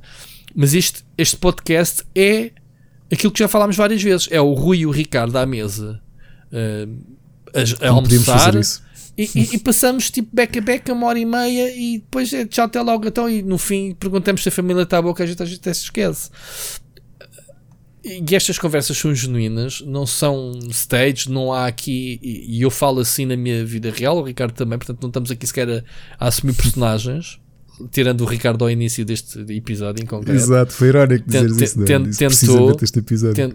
Fizeste roleplay do Feromonas, grande abraço Exato. para o Feromonas. Uh, olha, um, digo-vos uma coisa: quem estiver a ouvir até agora, queremos uma mensagem áudio do Feromonas. Nem eu nem o Ricardo vamos chegar ao pé dele, mas se alguém conseguir que ouça o podcast, conhecer o Feromonas e que diga, pá, eles falaram de, de ti durante não sei quanto tempo, pá, manda lá uma mensagem só para trollar este gajo. Tipo, tu, Feromonas. Epá, vou, vou morrer muito. E isso seria tipo o nosso MCU a bombar direitinho. Percebe? Crossover. Crossover. Cross, com... devia, era, era, era brutal. Portanto, a mensagem do Wolf é muito fixe porque, é. porque significa que alguém que está entretida né, a, a, a, ouvir. Tenho pessoas que dizem que, que atenua bastante aquelas duas ou três horinhas, já quase três horas, né? Duas horitas, pelo menos duas horas e meia no trabalho ou, ou fazer a lida da casa, whatever. E, e, é isso que sentimos realmente também desse lado, seja nas mensagens no Twitter, seja nestas mensagens de áudio. Aquilo que eu estava a dizer ao início, digo-vos, se tivermos que fazer um programa só com mensagens do ouvinte, a gente vai fazê-lo. Portanto, se nunca mandaste uma mensagem, agora já estou a falar para as pessoas novas, manda, que é exatamente isto. Pode ser uma crítica a nós, pode ser uma sugestão, pode ser a, a correções, lá está, não, não somos perfeitos. Um, mas mandem, mandem mensagens que é isto que faz sentido. E Wolf, obrigado pela tua mensagem e, e esse teu apoio. Um, gosto muito de ti, como tu sabes, e epá, espero não ouvir-nos só para a semana, como ver-nos num próximo Lisboa Games Week, no, no próximo XL uh, Party, whatever. Uh, tudo o que haja de jogos que tu venhas cá abaixo, porque o, o Wolf é do Porto. Um, e espero que a gente se encontre em breve. Ok? E, aliás, o Wolf tem feito, já agora fica aqui a. Tem feito lives, pá, e o Wolf é super engraçado. Tem feito lives na Twitch. Para quem quer segui-lo, portanto, procure pelo nosso amigo Wolf e sigam-no. Ricardo, queres dizer mais alguma coisa do Wolf? Não, para além de um grande abraço e obrigado e bem-vindo, Wolf, do presente. Uh, o presente não é assim tão fixe, mas já teve pior. Portanto. Yeah. Então pronto. Olha, e como não há 3 sem 4, vamos ouvir a mensagem, quarta mensagem de hoje, que é do Seixas, ok? Bora okay. lá. Olá Rui, olá Ricardo. Em primeiro lugar queria pedir desculpa ao Ricardo. Uh, afinal já não quero. Retiro o que disse foi para o brain dele e espero que ele esteja gostado do GOTY 2020. Fuck the Game Awards. Em segundo lugar, quero conseguir corrigir algumas coisas que foram ditas aqui acerca do Mandalorian e de Star Wars no geral. É verdade que o John Favreau merece todo o crédito que está a ter pela série, mas muito do crédito que está a ser dado ao Favreau devia ser dado a Dave Filoni, porque não só ele é o principal responsável pela história e pelos personagens, como todas aquelas pequenas referências aos filmes antigos e até videojogos garanto-vos que partem da dele. Um pouco da história sobre ele, ele trabalhou no Avatar da Last Airbender, antes de candidatar ao projeto da LucasArts, estava a ser esfiado pelo próprio George Lucas. Esse projeto era o Clone Wars, da série de animação. Pois bem, ao longo da série, o Filoni tornou-se uma espécie de padawan do próprio Lucas. E quando o Lucas saiu, tomou ele os comandos da série.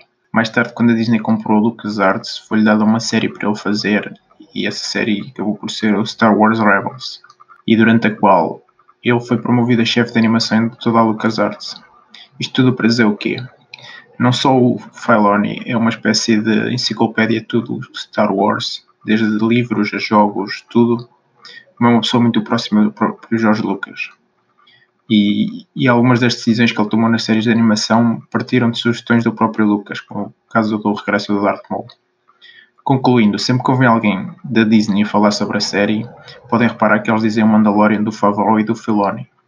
E enquanto que o Favreau trouxe muito do seu conhecimento a nível técnico, o Filoni, como disse, é responsável pelo desenvolvimento da história, das personagens e tudo o que seja Star Wars. E por isso é que muitas vezes me custa ver as pessoas a dar todo o crédito ao John Favreau e a nem sequer mencionar o Dave Filoni. Ou como vocês fizeram, a dizer que ele apenas dirigiu alguns episódios. Uh, pronto, acho que é isso. Eh, se ainda não perceberam, sou um grande fã do trabalho do Dave Filoni e sinceramente acho que vocês também são. Só que só descobriram agora. Obrigado e ouvimos para a semana. Ou seja, olha, vai ser uma ironia do caneco isto não ouvir os áudios antes de antes do episódio propriamente dito, antes de estarmos a gravar, tem uma coisa curiosa que é tu fala, tu trazes isto e fazes uma correção que eu próprio me ia retratar. Sabes porquê? Ele só mandou isto para aí uma hora antes de gravarmos, para que fique aqui. Para que eu, eu vou-te dizer, eu não, não guardei quinta nada. Quinta-feira passada tropeçámos no Disney Plus. Numa das sugestões que eu vou já dizer qual é. Aliás, desculpa, desculpa deixa-me só fazer aqui um disclaimer. O Seixas veio-me fazer essas correções por escrito. Okay. Eu disse-lhe assim: Man, eu sou um leigo eu não percebo. Eu conheço o João Favreau por causa também da carreira dele e okay. pelo nome. Eu não conheço. Não sou, o Ricardo é que é conhecedor. Portanto, manda-me um áudio a corrigir-nos. E ele fez isso. Portanto, não foi oh, algo, oh, oh, algo que eu desconhecesse, mas estou a ver pela primeira vez como tu a mensagem agora. E, okay? e é curioso que há uma coisa interessantíssima que eu aconselho a verem, que é um behind the scenes com os realizadores do Mandalorian, está no Disney Plus. É uma série de entrevistas. E é logo no primeiro episódio que eu tive essa percepção, porque Avatar The Last Airbender ainda não acabei de ver, mas é algo que eu tive a ver com o meu filho. O Clone Wars ele já tinha visto praticamente tudo e agora neste fim de semana decidimos voltar atrás e começar a ver juntos. E é precisamente nesse documentário que de repente eu percebo, até por interações de bastidores que foram apanhadas em câmara, do, do Faloni ser completamente nerd ao ponto do Favreau dizer assim: Yeah, man, eu não consigo perceber a referência, não sei do que é que estás a falar. E, e eu ia-me retratar neste episódio na parte das sugestões, porque eu tinha aqui uma das a minha última sugestão de séries era precisamente o Mandalorian no Behind the Scenes, hum. porque ia dizer isto mesmo, ou seja, o, o até adiciono uma coisa interessante uh, que você, vou já fazer aqui um pequeno spoiler. O, o Seixas conta o processo de como é que o, o, o Faloni vem do Avatar e há uma altura que recebe um telefonema e dizem-lhe: Olha, aqui Lucas, Lucas Animation. E ele, tipo, yeah, Lucas Animation não existe, isto é trolling. Um, e ele. Ah, eu não sei o que é que o George Lucas está muito interessado que venhas dirigir numa série. E o gajo diz que teve o telefonema todo com aquela postura do Tipo, ya. ya, ya. Tipo, que- E então ele já tinha combinado o telefonema até que disse assim: Epá, eu tenho que perguntar isto. Olha, quem é que te mandou fazer isto? Foi o não sei quantos e não sei quantos, não foi? Quanto é que eles te pagaram para tu fingires que eras não sei quem ela? Não, não, eu trabalho mesmo para a Lucas Animation. Yeah, yeah, sure.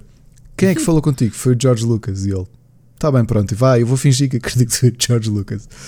E então ele foi à entrevista com o George Lucas, ficou com o emprego e, e acabou por conhecer a posteriori a pessoa que fez-lhe esta pré-entrevista e que lhe disse que se não tivessem marcado uma hora com a entrevista com o Lucas, que ela ia cortar já ali a. Porque pensou, este gajo é um atrasado mental. Ok. Epá, e é lindo. E então tu realmente percebes naqueles, naqueles bastidores ele a falar com toda a gente e ele é um, um, um mega nerd de Star Wars. É impressionante, meu. As coisas que ele vai dizendo e que ficam todos a olhar para ele tipo, já meu, não sei do que é que estás a falar. E já agora, porquê que ele achava que aquilo era treta? Porque lhe disseram que era uma série de animação CGI e ele era conhecido precisamente por animação tradicional. Uhum. E ele disse: Isto é treta, isto é o não sei quantos, que ele, agora não me lembro quem é que era, que eram os criadores de uma série, amigos dele, que ele achou: estão a fazer isto para gozar comigo, sabem que eu sou um nerd de Star Wars, e então é o George Lucas que me telefonou para eu ir trabalhar com ele. Pá, E É portanto, assim. olha, faço, Seixas, concordo perfeitamente contigo, retrato-me com aquilo que tinha dito ahm, e vejam esse. Vejam essa. hum, essa, essa série porque vale mesmo, mesmo, mesmo. Ah, porque repara, é, o que ele avisa. Ele tinha ficado o primeiro trabalho do, do David Filoni, ou Filoni, ou Filoni, lá como se diz o nome dele, foi na série King, King of the Hill. Lembras-te da série? não. Qual? Que era uma série de animação para adultos Não. que era uma série de tipos do subúrbio, era sobre homens de meia idade, era uma série de animação daquelas mesmo para adultos, que eles falavam, estavam Mesmo, mesmo para adultos, daquelas mesmo, mesmo, Não, mesmo. não tinha, não, não tinha, não tinha. Ah, não, então não era mesmo, mesmo, mesmo para adultos, ok. Era, um- era a temática que era para adultos. Para adultos. E ele e ele tinha estado, ele estava, foi o primeiro trabalho dele como animador. Foi no King of the Hill e depois fez uma série de séries também, mas tornou-se muito famoso com o Avatar. Um, e portanto ele e, e aí como realizador também. Então eles, ele achou que era mesmo treta, porque eles disseram como é que um tipo que tem a- ele era um artista, ele, ele estudou uh, Belas Artes e era um desenhador. Ele diz: pá, estou-me a contratar para CGI, eu, eu sei zero sobre CGI, portanto isto é treta. E ele diz: pá, eu tive quase a lixar a grande oportunidade da minha vida por pensar que eram amigos meus a trollar-me. E portanto é verdade, ele sim é, tem sido a alma de, de- daquilo. Tem, tem sim senhor. E é. é- Deixem-me só Aliás- que vos diga já agora. Vejam o episódio Mandalorian realizado pelo Robert Rodrigues. Ok? é bom. Já, já lá bom, cheguei. senhor. já lá cheguei. Sa- sabes uma coisa? Epá, como é que eu vou dizer isto sem dar, eh, sem, sem dar spoiler? A primeira cena que dá a nave a voar, eu mandei o grito à minha mulher. Hum, ok. Percebeste o que eu quero Percebi. dizer? Percebi, percebi. Veja a nave assim, epá, só alguém neste universo tem uma nave tão feia como aquela. aquela Sim, sim. É única. E eu mandei um grito. E a minha mulher ficou a olhar para mim tipo, hã? É? Vais ver. Não, mas não tinha deduzido. Como é que eles ligaram os episódios anteriores àquilo? Uhum. Dele andar a carregar que aquilo tinha-me passado ao lado. Só depois é que me caiu a ficha. Fogo. Não é? Tenho que ir devolver isto, não sei o quê. Bom, isto já estamos basicamente nestas sugestões, não é? É. Queres, queres seguir caminho pelas sugestões? É, eu não tenho mais nada a dizer. Eu vi o Mandalorian. Posso-vos dizer que só me falta ver o penúltimo e agora, na próxima semana, o último. Portanto, tenho, fiz a maratona da segunda season este fim de semana. Maratona, pronto. São seis ou sete episódios. Muito superior à primeira em termos de valores de produção. Esquece. A LucasArts esfregou-lhes o dinheiro também. Vai, façam o que quiserem disto. Então, mas aquilo justifica aquilo que representa um- as vendas do- de subscrições, portanto. Sim, É sim, o que eles mas o quiserem. que quer dizer é o que eles quiseram e eles aproveitaram bem. E, e não só isso. Cada episódio, o, o Seixas já me tinha dado essa dica. Epá, as ligações ao universo e as referências são brutais. São cada vez maiores. Sim, são Cada vez maiores e cada vez mais eh, já consegues estabelecer pontos, eh, pontos diretas entre os filmes e a série. Ok? Ou seja, já consegues fazer uma timeline de eventos muito fixe, pá, muito fixe. E está na, na moda fazer o revivalismo de personagens, eles fizeram neste muito bem certas. Aquilo que eu estava a dizer ao bocado. É aquele, olha quem é. Só de ver a nave, só de ver a nave, mandei logo o berro. Quando eu vejo a nave a chegar, sei, pá! Só pode ser. Eu assim, não, não pode ser. Não é easter egg. É. Só pode ser. Pronto, foi fixe. Então, uh, pronto, e basicamente foi isso. Uh, estou a ver o Supernatural devagarinho e a seguir estou à espera que acabe o Star Trek, também deve estar a acabar. A terceira season do, do, do, Star Trek, portanto, devo começar a ver também em breve. Este fim de semana fica arrumado o Mandalorian para o ano a mais, não é?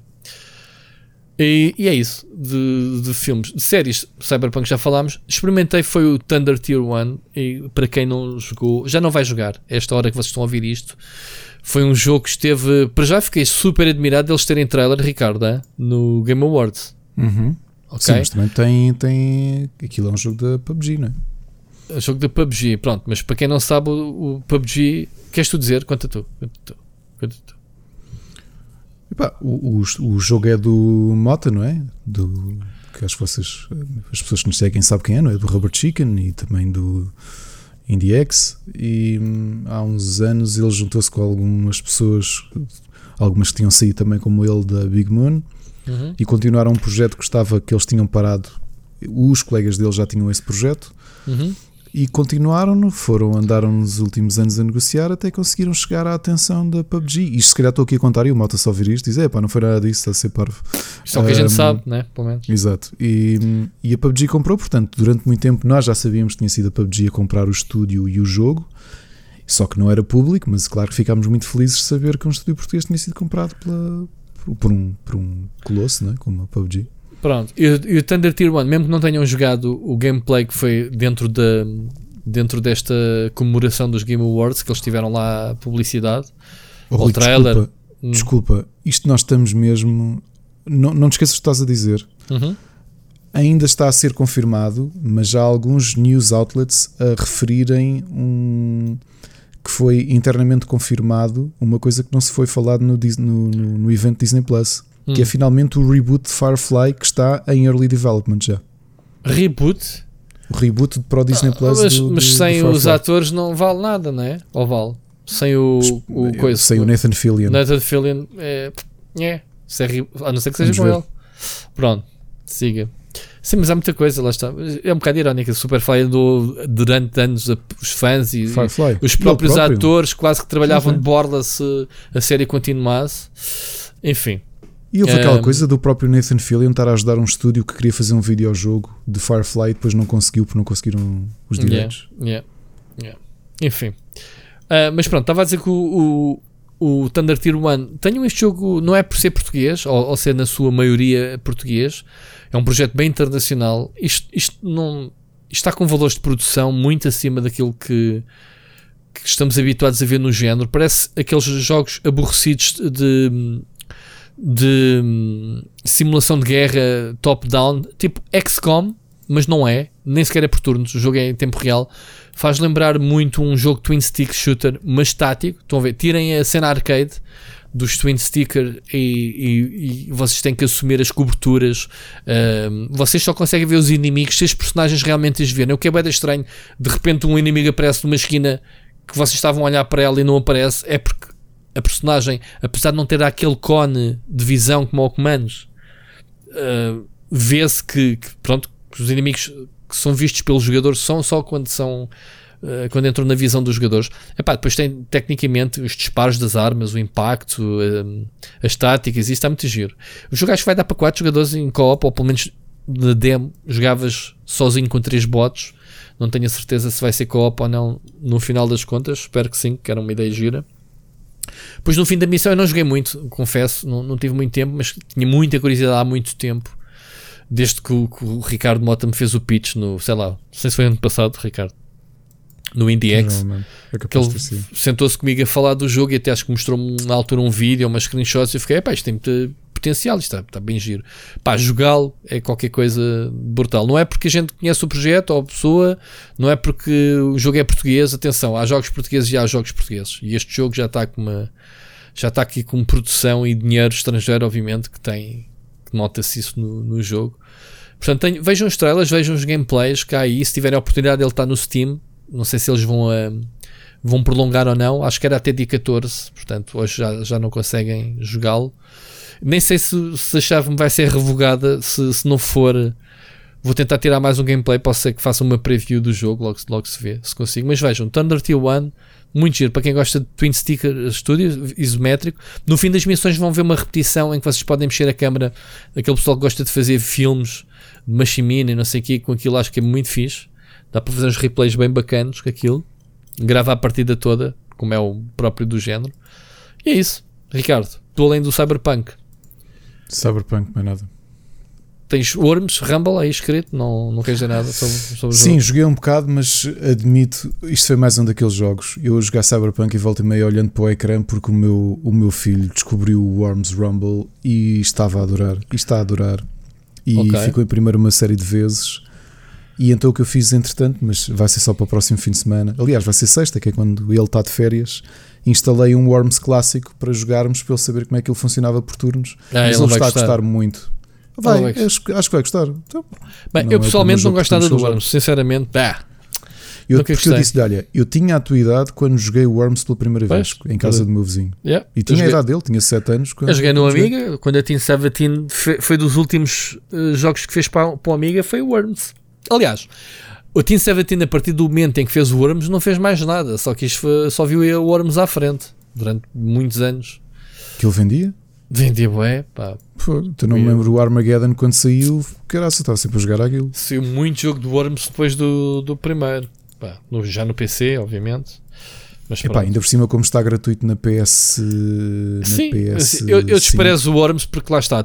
Habituei-me a ver a Steam 17 a fazer grandes jogos como o Project X naves, o Alien Breed, Top Down, o Body Blows, jogo de combate tipo Street Fighter, sei lá, man, já, já nem me lembro. O, ou os Overdrives de carrinhos top down, tipo Micro Machines. eh, pff, sei lá, eu era fã da Team 17 na altura. E depois de repente sai o Worms, que é aquela porcaria. Nhec, nhec, nhec, de multi, ainda por cima era multiplayer, porque era jogar um, um jogador contra o outro, né?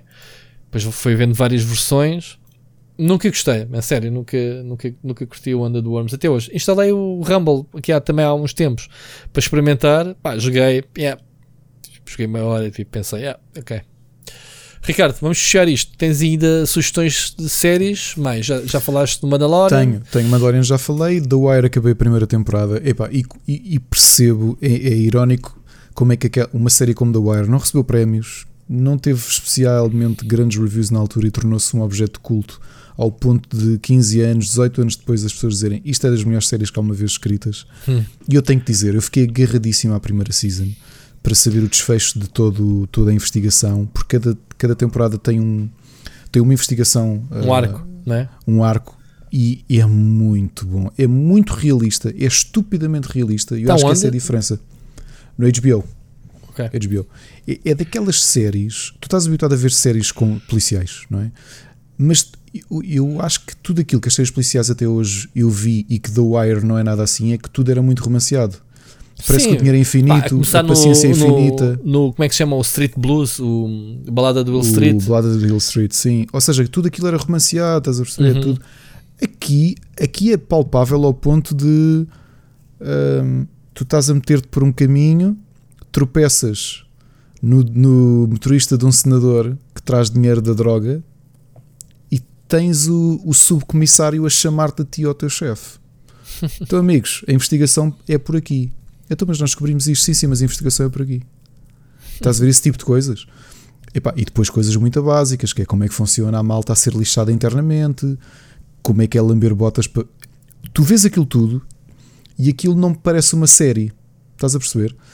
Porque eles até fizeram uma coisa muito inteligente: foi não foram buscar grandes atores conhecidos, foram buscar o que eles chamam character actors, ou seja, eh, atores que são, parecem tão typecast para Certo, alguns, certo, para certo. alguns pormenores que parecem realistas. Aquele, parece que são, estão a fazer de si mesmos. Certo, certo. Repara, eh, o grande mastermind daquela série é um, um ator, na altura, praticamente desconhecido, chamado Idris Elba. A série foi ele que, que escreveu e fez? Ele não foi ele, ele é o grande. Se pensares, ele é na prática o grande vilão da série. Certo, mas, mas ele- estás a falar, estás a destacar o Alba como ator ou como criador da série? Como ator. Como Ah, ator, como ator, E, o- e, o- ok. e, o, e o ator que faz detetive, eh, que eu não lembro agora, o McNulty, não me como é que se chama o ator, que é um ator inglês eh, extremamente musicais e que realmente a interpretação dele é brutal, porque aquilo tudo parece muito genuíno. Porque tu vês aquele tipo de problemas básicos que tu olhas e tu pensas assim: tu sabes como é que são as tuas relações na tua empresa. Não é tudo como publicamente é visto. Há coisas Yeah. que, que se passam na tua empresa, Claro. com os teus chefes. E ali o que mostram é aquilo que eu nunca tinha visto, que era uma série policial a mostrar isto mesmo, que é, man, isto não é tudo bonito. Yeah. É que o CSI, CSI há dinheiro infinito, há tempo infinito, não há ninguém a pressionar nada. A balada de Hill Street era boa, mas também tinhas a. Epá, era tudo muito positivo. Ali não, ali é, man, yeah, tipo, o teu chefe vai-te lixar, porque sim, porque acordou para o- porque é um gajo lixado e que tem lixado toda a gente pelo caminho. E tu não lhe lambes as botas e vais ficar pelo caminho também. Yeah, yeah. Estás a perceber? Olha, eu percebo porque é que o Miguel Nogueira passou anos a dizer-me: tens de ver o The Wire, tens de ver o The Wire. O The Wire é mesmo, mesmo muito bom. Eu vou, vou Ok? a seguir ao Mandalorian, vou, vou tentar meter esta, esta, esta série. Porque já, já ouço desde a Goody o Pedro Nunes a falar Pedro no Wire. Nunes. Sim, sim. Antes do Breaking Bad e não sei o que, é pá, The Wire, Houve. The Wire. E depois tens aqui uma coisa interessante que eles até foram, eles até contrataram jovens eh, ligados ao tráfico de droga, porque eles queriam que até a forma de falar fosse o mais Uhum. realista possível. Street level. Street level. Os diálogos são street level. Uhum. Só que depois tens diálogos street level que tu ficas assim, ai man, isto foi um grande diálogo. Hum. Por, estás a ver porquê? É, é, é uma coisa difícil, que é bem escrito e realista. Yeah, yeah. Tu às vezes ficas a pensar em algumas considerações que mesmo traficantes de droga chegam, não é? Porque é assim, dá-te- eu tinha dito a semana passada, dá-te os dois pontos de vista. Tudo aquilo são humanos, os polícias são humanos, mas os traficantes de droga também são humanos. Estás a ver? Uhum. Há uns que são psicopatas, mas há outros que aquilo, pá, é o que eles explicam, aquilo é a vida deles. O crime é a vida deles. Os bairros sociais é a vida deles e, e é a única coisa que viram desde putos. Estás a perceber? Yeah. Grande série. Alienista Season 2, volta, começámos agora a ver. Outra história, não é? Porque uh, a história do, do serial killer do primeiro foi encerrado. Esta nova série chama-se The Angel of Darkness. Um, pesadota também. No outro eram rapazes, adolescentes, prostitutos que eram assassinados. Neste caso são bebés. Uh, Dakota Fanning novamente pá, com uma interpretação brutal. A série continua com grandes valores de produção, como série da época. Uh, epá, e continuamos aqui, tanto eu como a Ana, a sugerir pá, o que é que será isto. Já temos aqui uma série de hipóteses, mas também não queremos estar a, a falar. Para quem já viu a primeira temporada, a segunda continua com o mesmo patamar de qualidade. Para quem nunca viu, aqui está uma boa série de serial killers, mas de época. Portanto, isto é final do século XIX e início do século XX. A sério, eu adoro cenas de serial killers. Eu não conheço esta série em nenhum lado, meu. Eu, eu aconselhei a primeira temporada aqui na primeira temporada. Eu na sei, temporada epá, mas ou eu anoto as coisas ou tu sabes, a gente todas as semanas. eh, Pois é, se- sempre a bombar. Esta série é muito boa, é, é protagonizada. Eu agora estou-me a esquecer, como é que se chama o. São três atores os, os principais. E eles. em- isto é baseado numa série Luke de Evans, livros. Daniel Brühl e Brian Garrick. É isso, exatamente. O, o- Daniel Brühl, que é um, um ator eh, germano-hispânico, eh, que também entrou no em Glorious Bastards, se bem me lembro. Um, e depois tens o, o Luke Evans, não é? que é um ator É conhecido conhecido, sim. e a Dakota Fanning. E, e a coisa curiosa que isto tem é que é baseado num livro de. Isto é passado em, em Nova York. É passado na. É baseado num- numa série de livros uh, de, de, de alienista. E tem uma coisa curiosa que é: eles introduzem coisas reais na própria, na própria história. Ou seja, aquilo é tudo ficcional. Uhum. Mas, por exemplo, o Teddy Roosevelt, que foi presidente da América, ele foi uh, comandante da. Da polícia. Desculpa, foi, foi comandante da polícia e governador de Nova Iorque. Aquilo como é passado em Nova Iorque, aquilo é no tempo em que ainda ele era polícia. Ou seja, ele é o chefe da polícia na altura, aparece em algumas situações. Hum. E, e é interessante, epá, e Dakota Fanning está muito bem neste papel. Uh, é uma ótima série, muito bem filmada. Isto é de onde? mesmo. Netflix, este é Netflix. ok? Muito bem. Agora, vi o Polygon a dizer que era o melhor filme do ano, vi o Nelson Zagal e o Miguel Nogueira a dizerem respectivamente que era o melhor filme do ano, neste caso é um filme de animação, e tinha-me passado completamente ao lado que já tinha estreado o novo filme desse que para mim é o, o rival mundial, o rival europeu do, dos grandes estúdios de animação.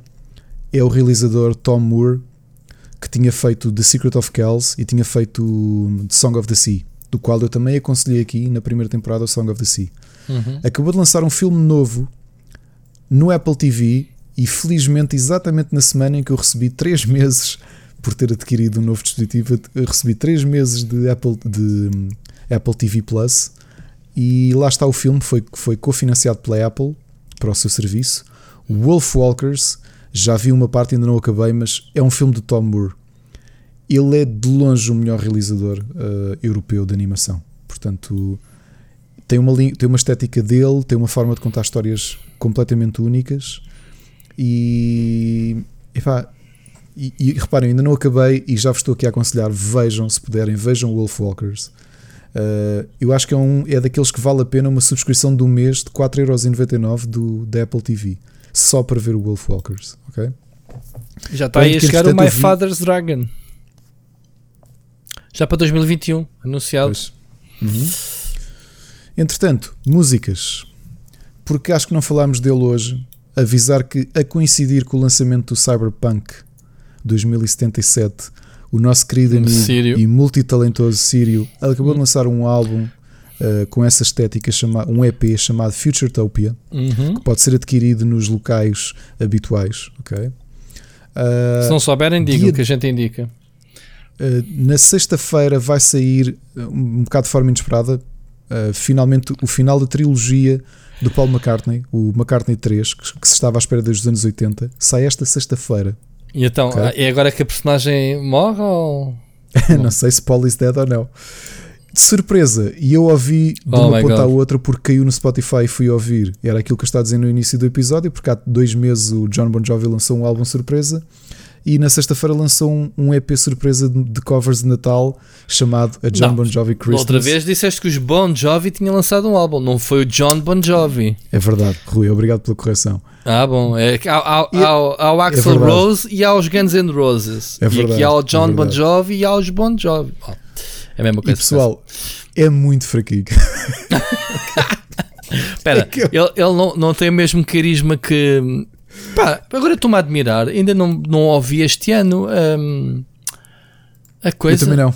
A uh, música do, do. Como é que ela do, se chama? Do, All I oh, want for Christmas ah, não, is não. you. Eu posso-vos dizer, eu não é sei se o ruído não vos vai lixar a todos. Não sei se alguém está a participar no Wham Apocalypse, que é uma coisa que eu participo todos os anos, que é para ver se consegue chegar até o dia de Natal sem ouvir o Last Christmas do Wham.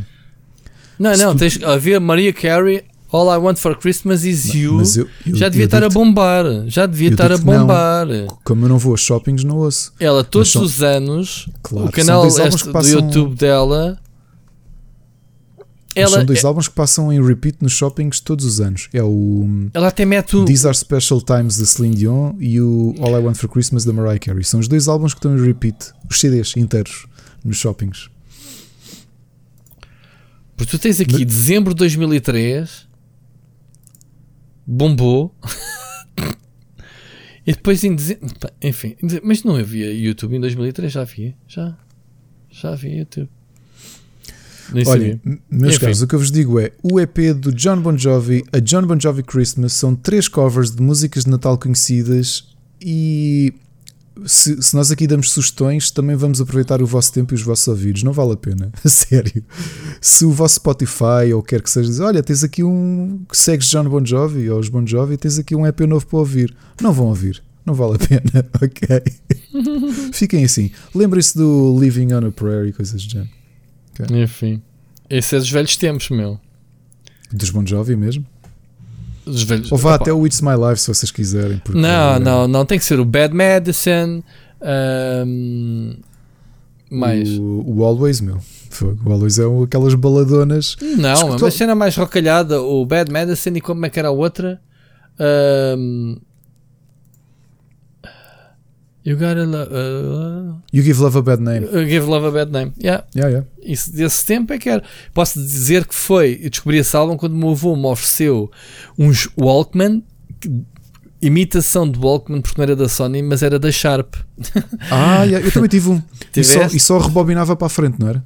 Ou só rebobinava para trás. Não me lembro, mas é possível. Se andar Eu só tive para um Sharp desses, tu tinhas três botões: play, Era play, rebobinar stop e stop. e rebobinar. E depois, é porque era o conceito de acaba, chegas ao fim da cassete, viras a cassete para ouvir do outro lado. Exatamente. Não precisavas rebobinar para ver de novo o mesmo lado. Não seja estúpido. Para que rebobinar? Vira a cassete, man. Tecnologia. Exato.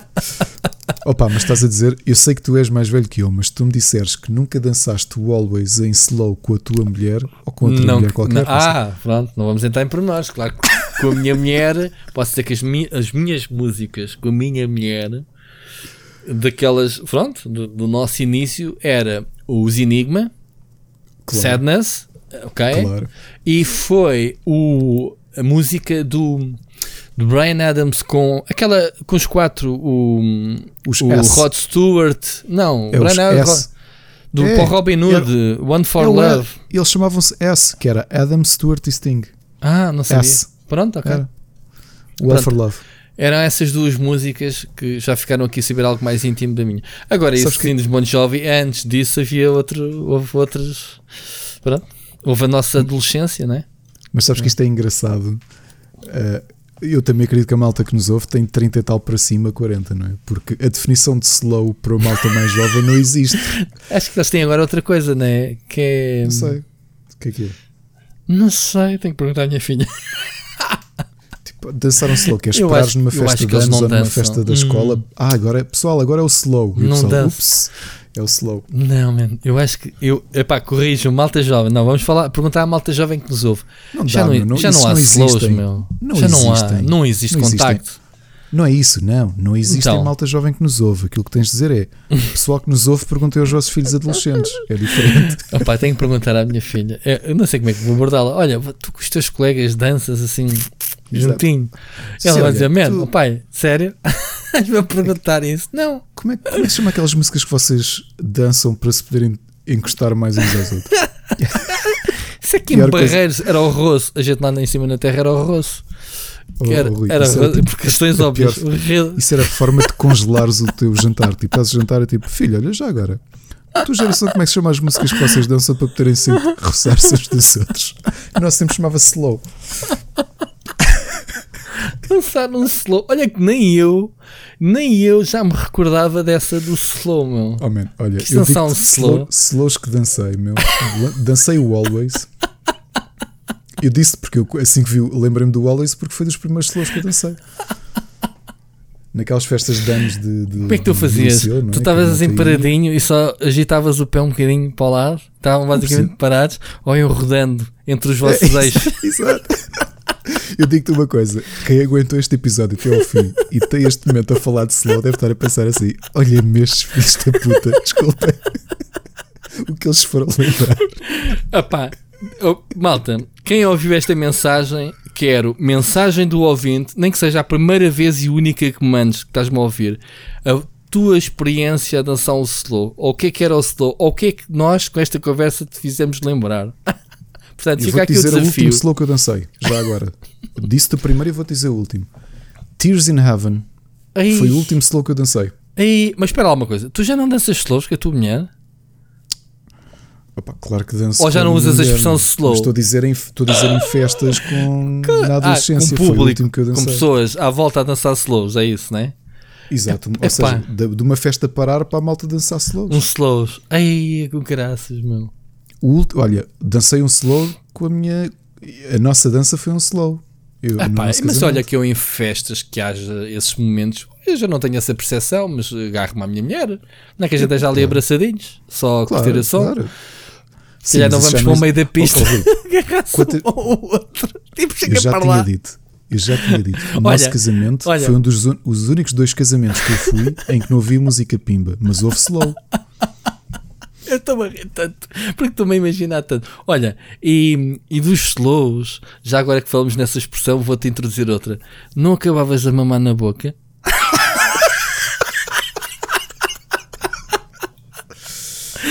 Pronto, meus amigos, Ricardo, um grande abraço. Ouvimos para a semana. Vá. Então, ouvimos ou não? Ouvimos na semana.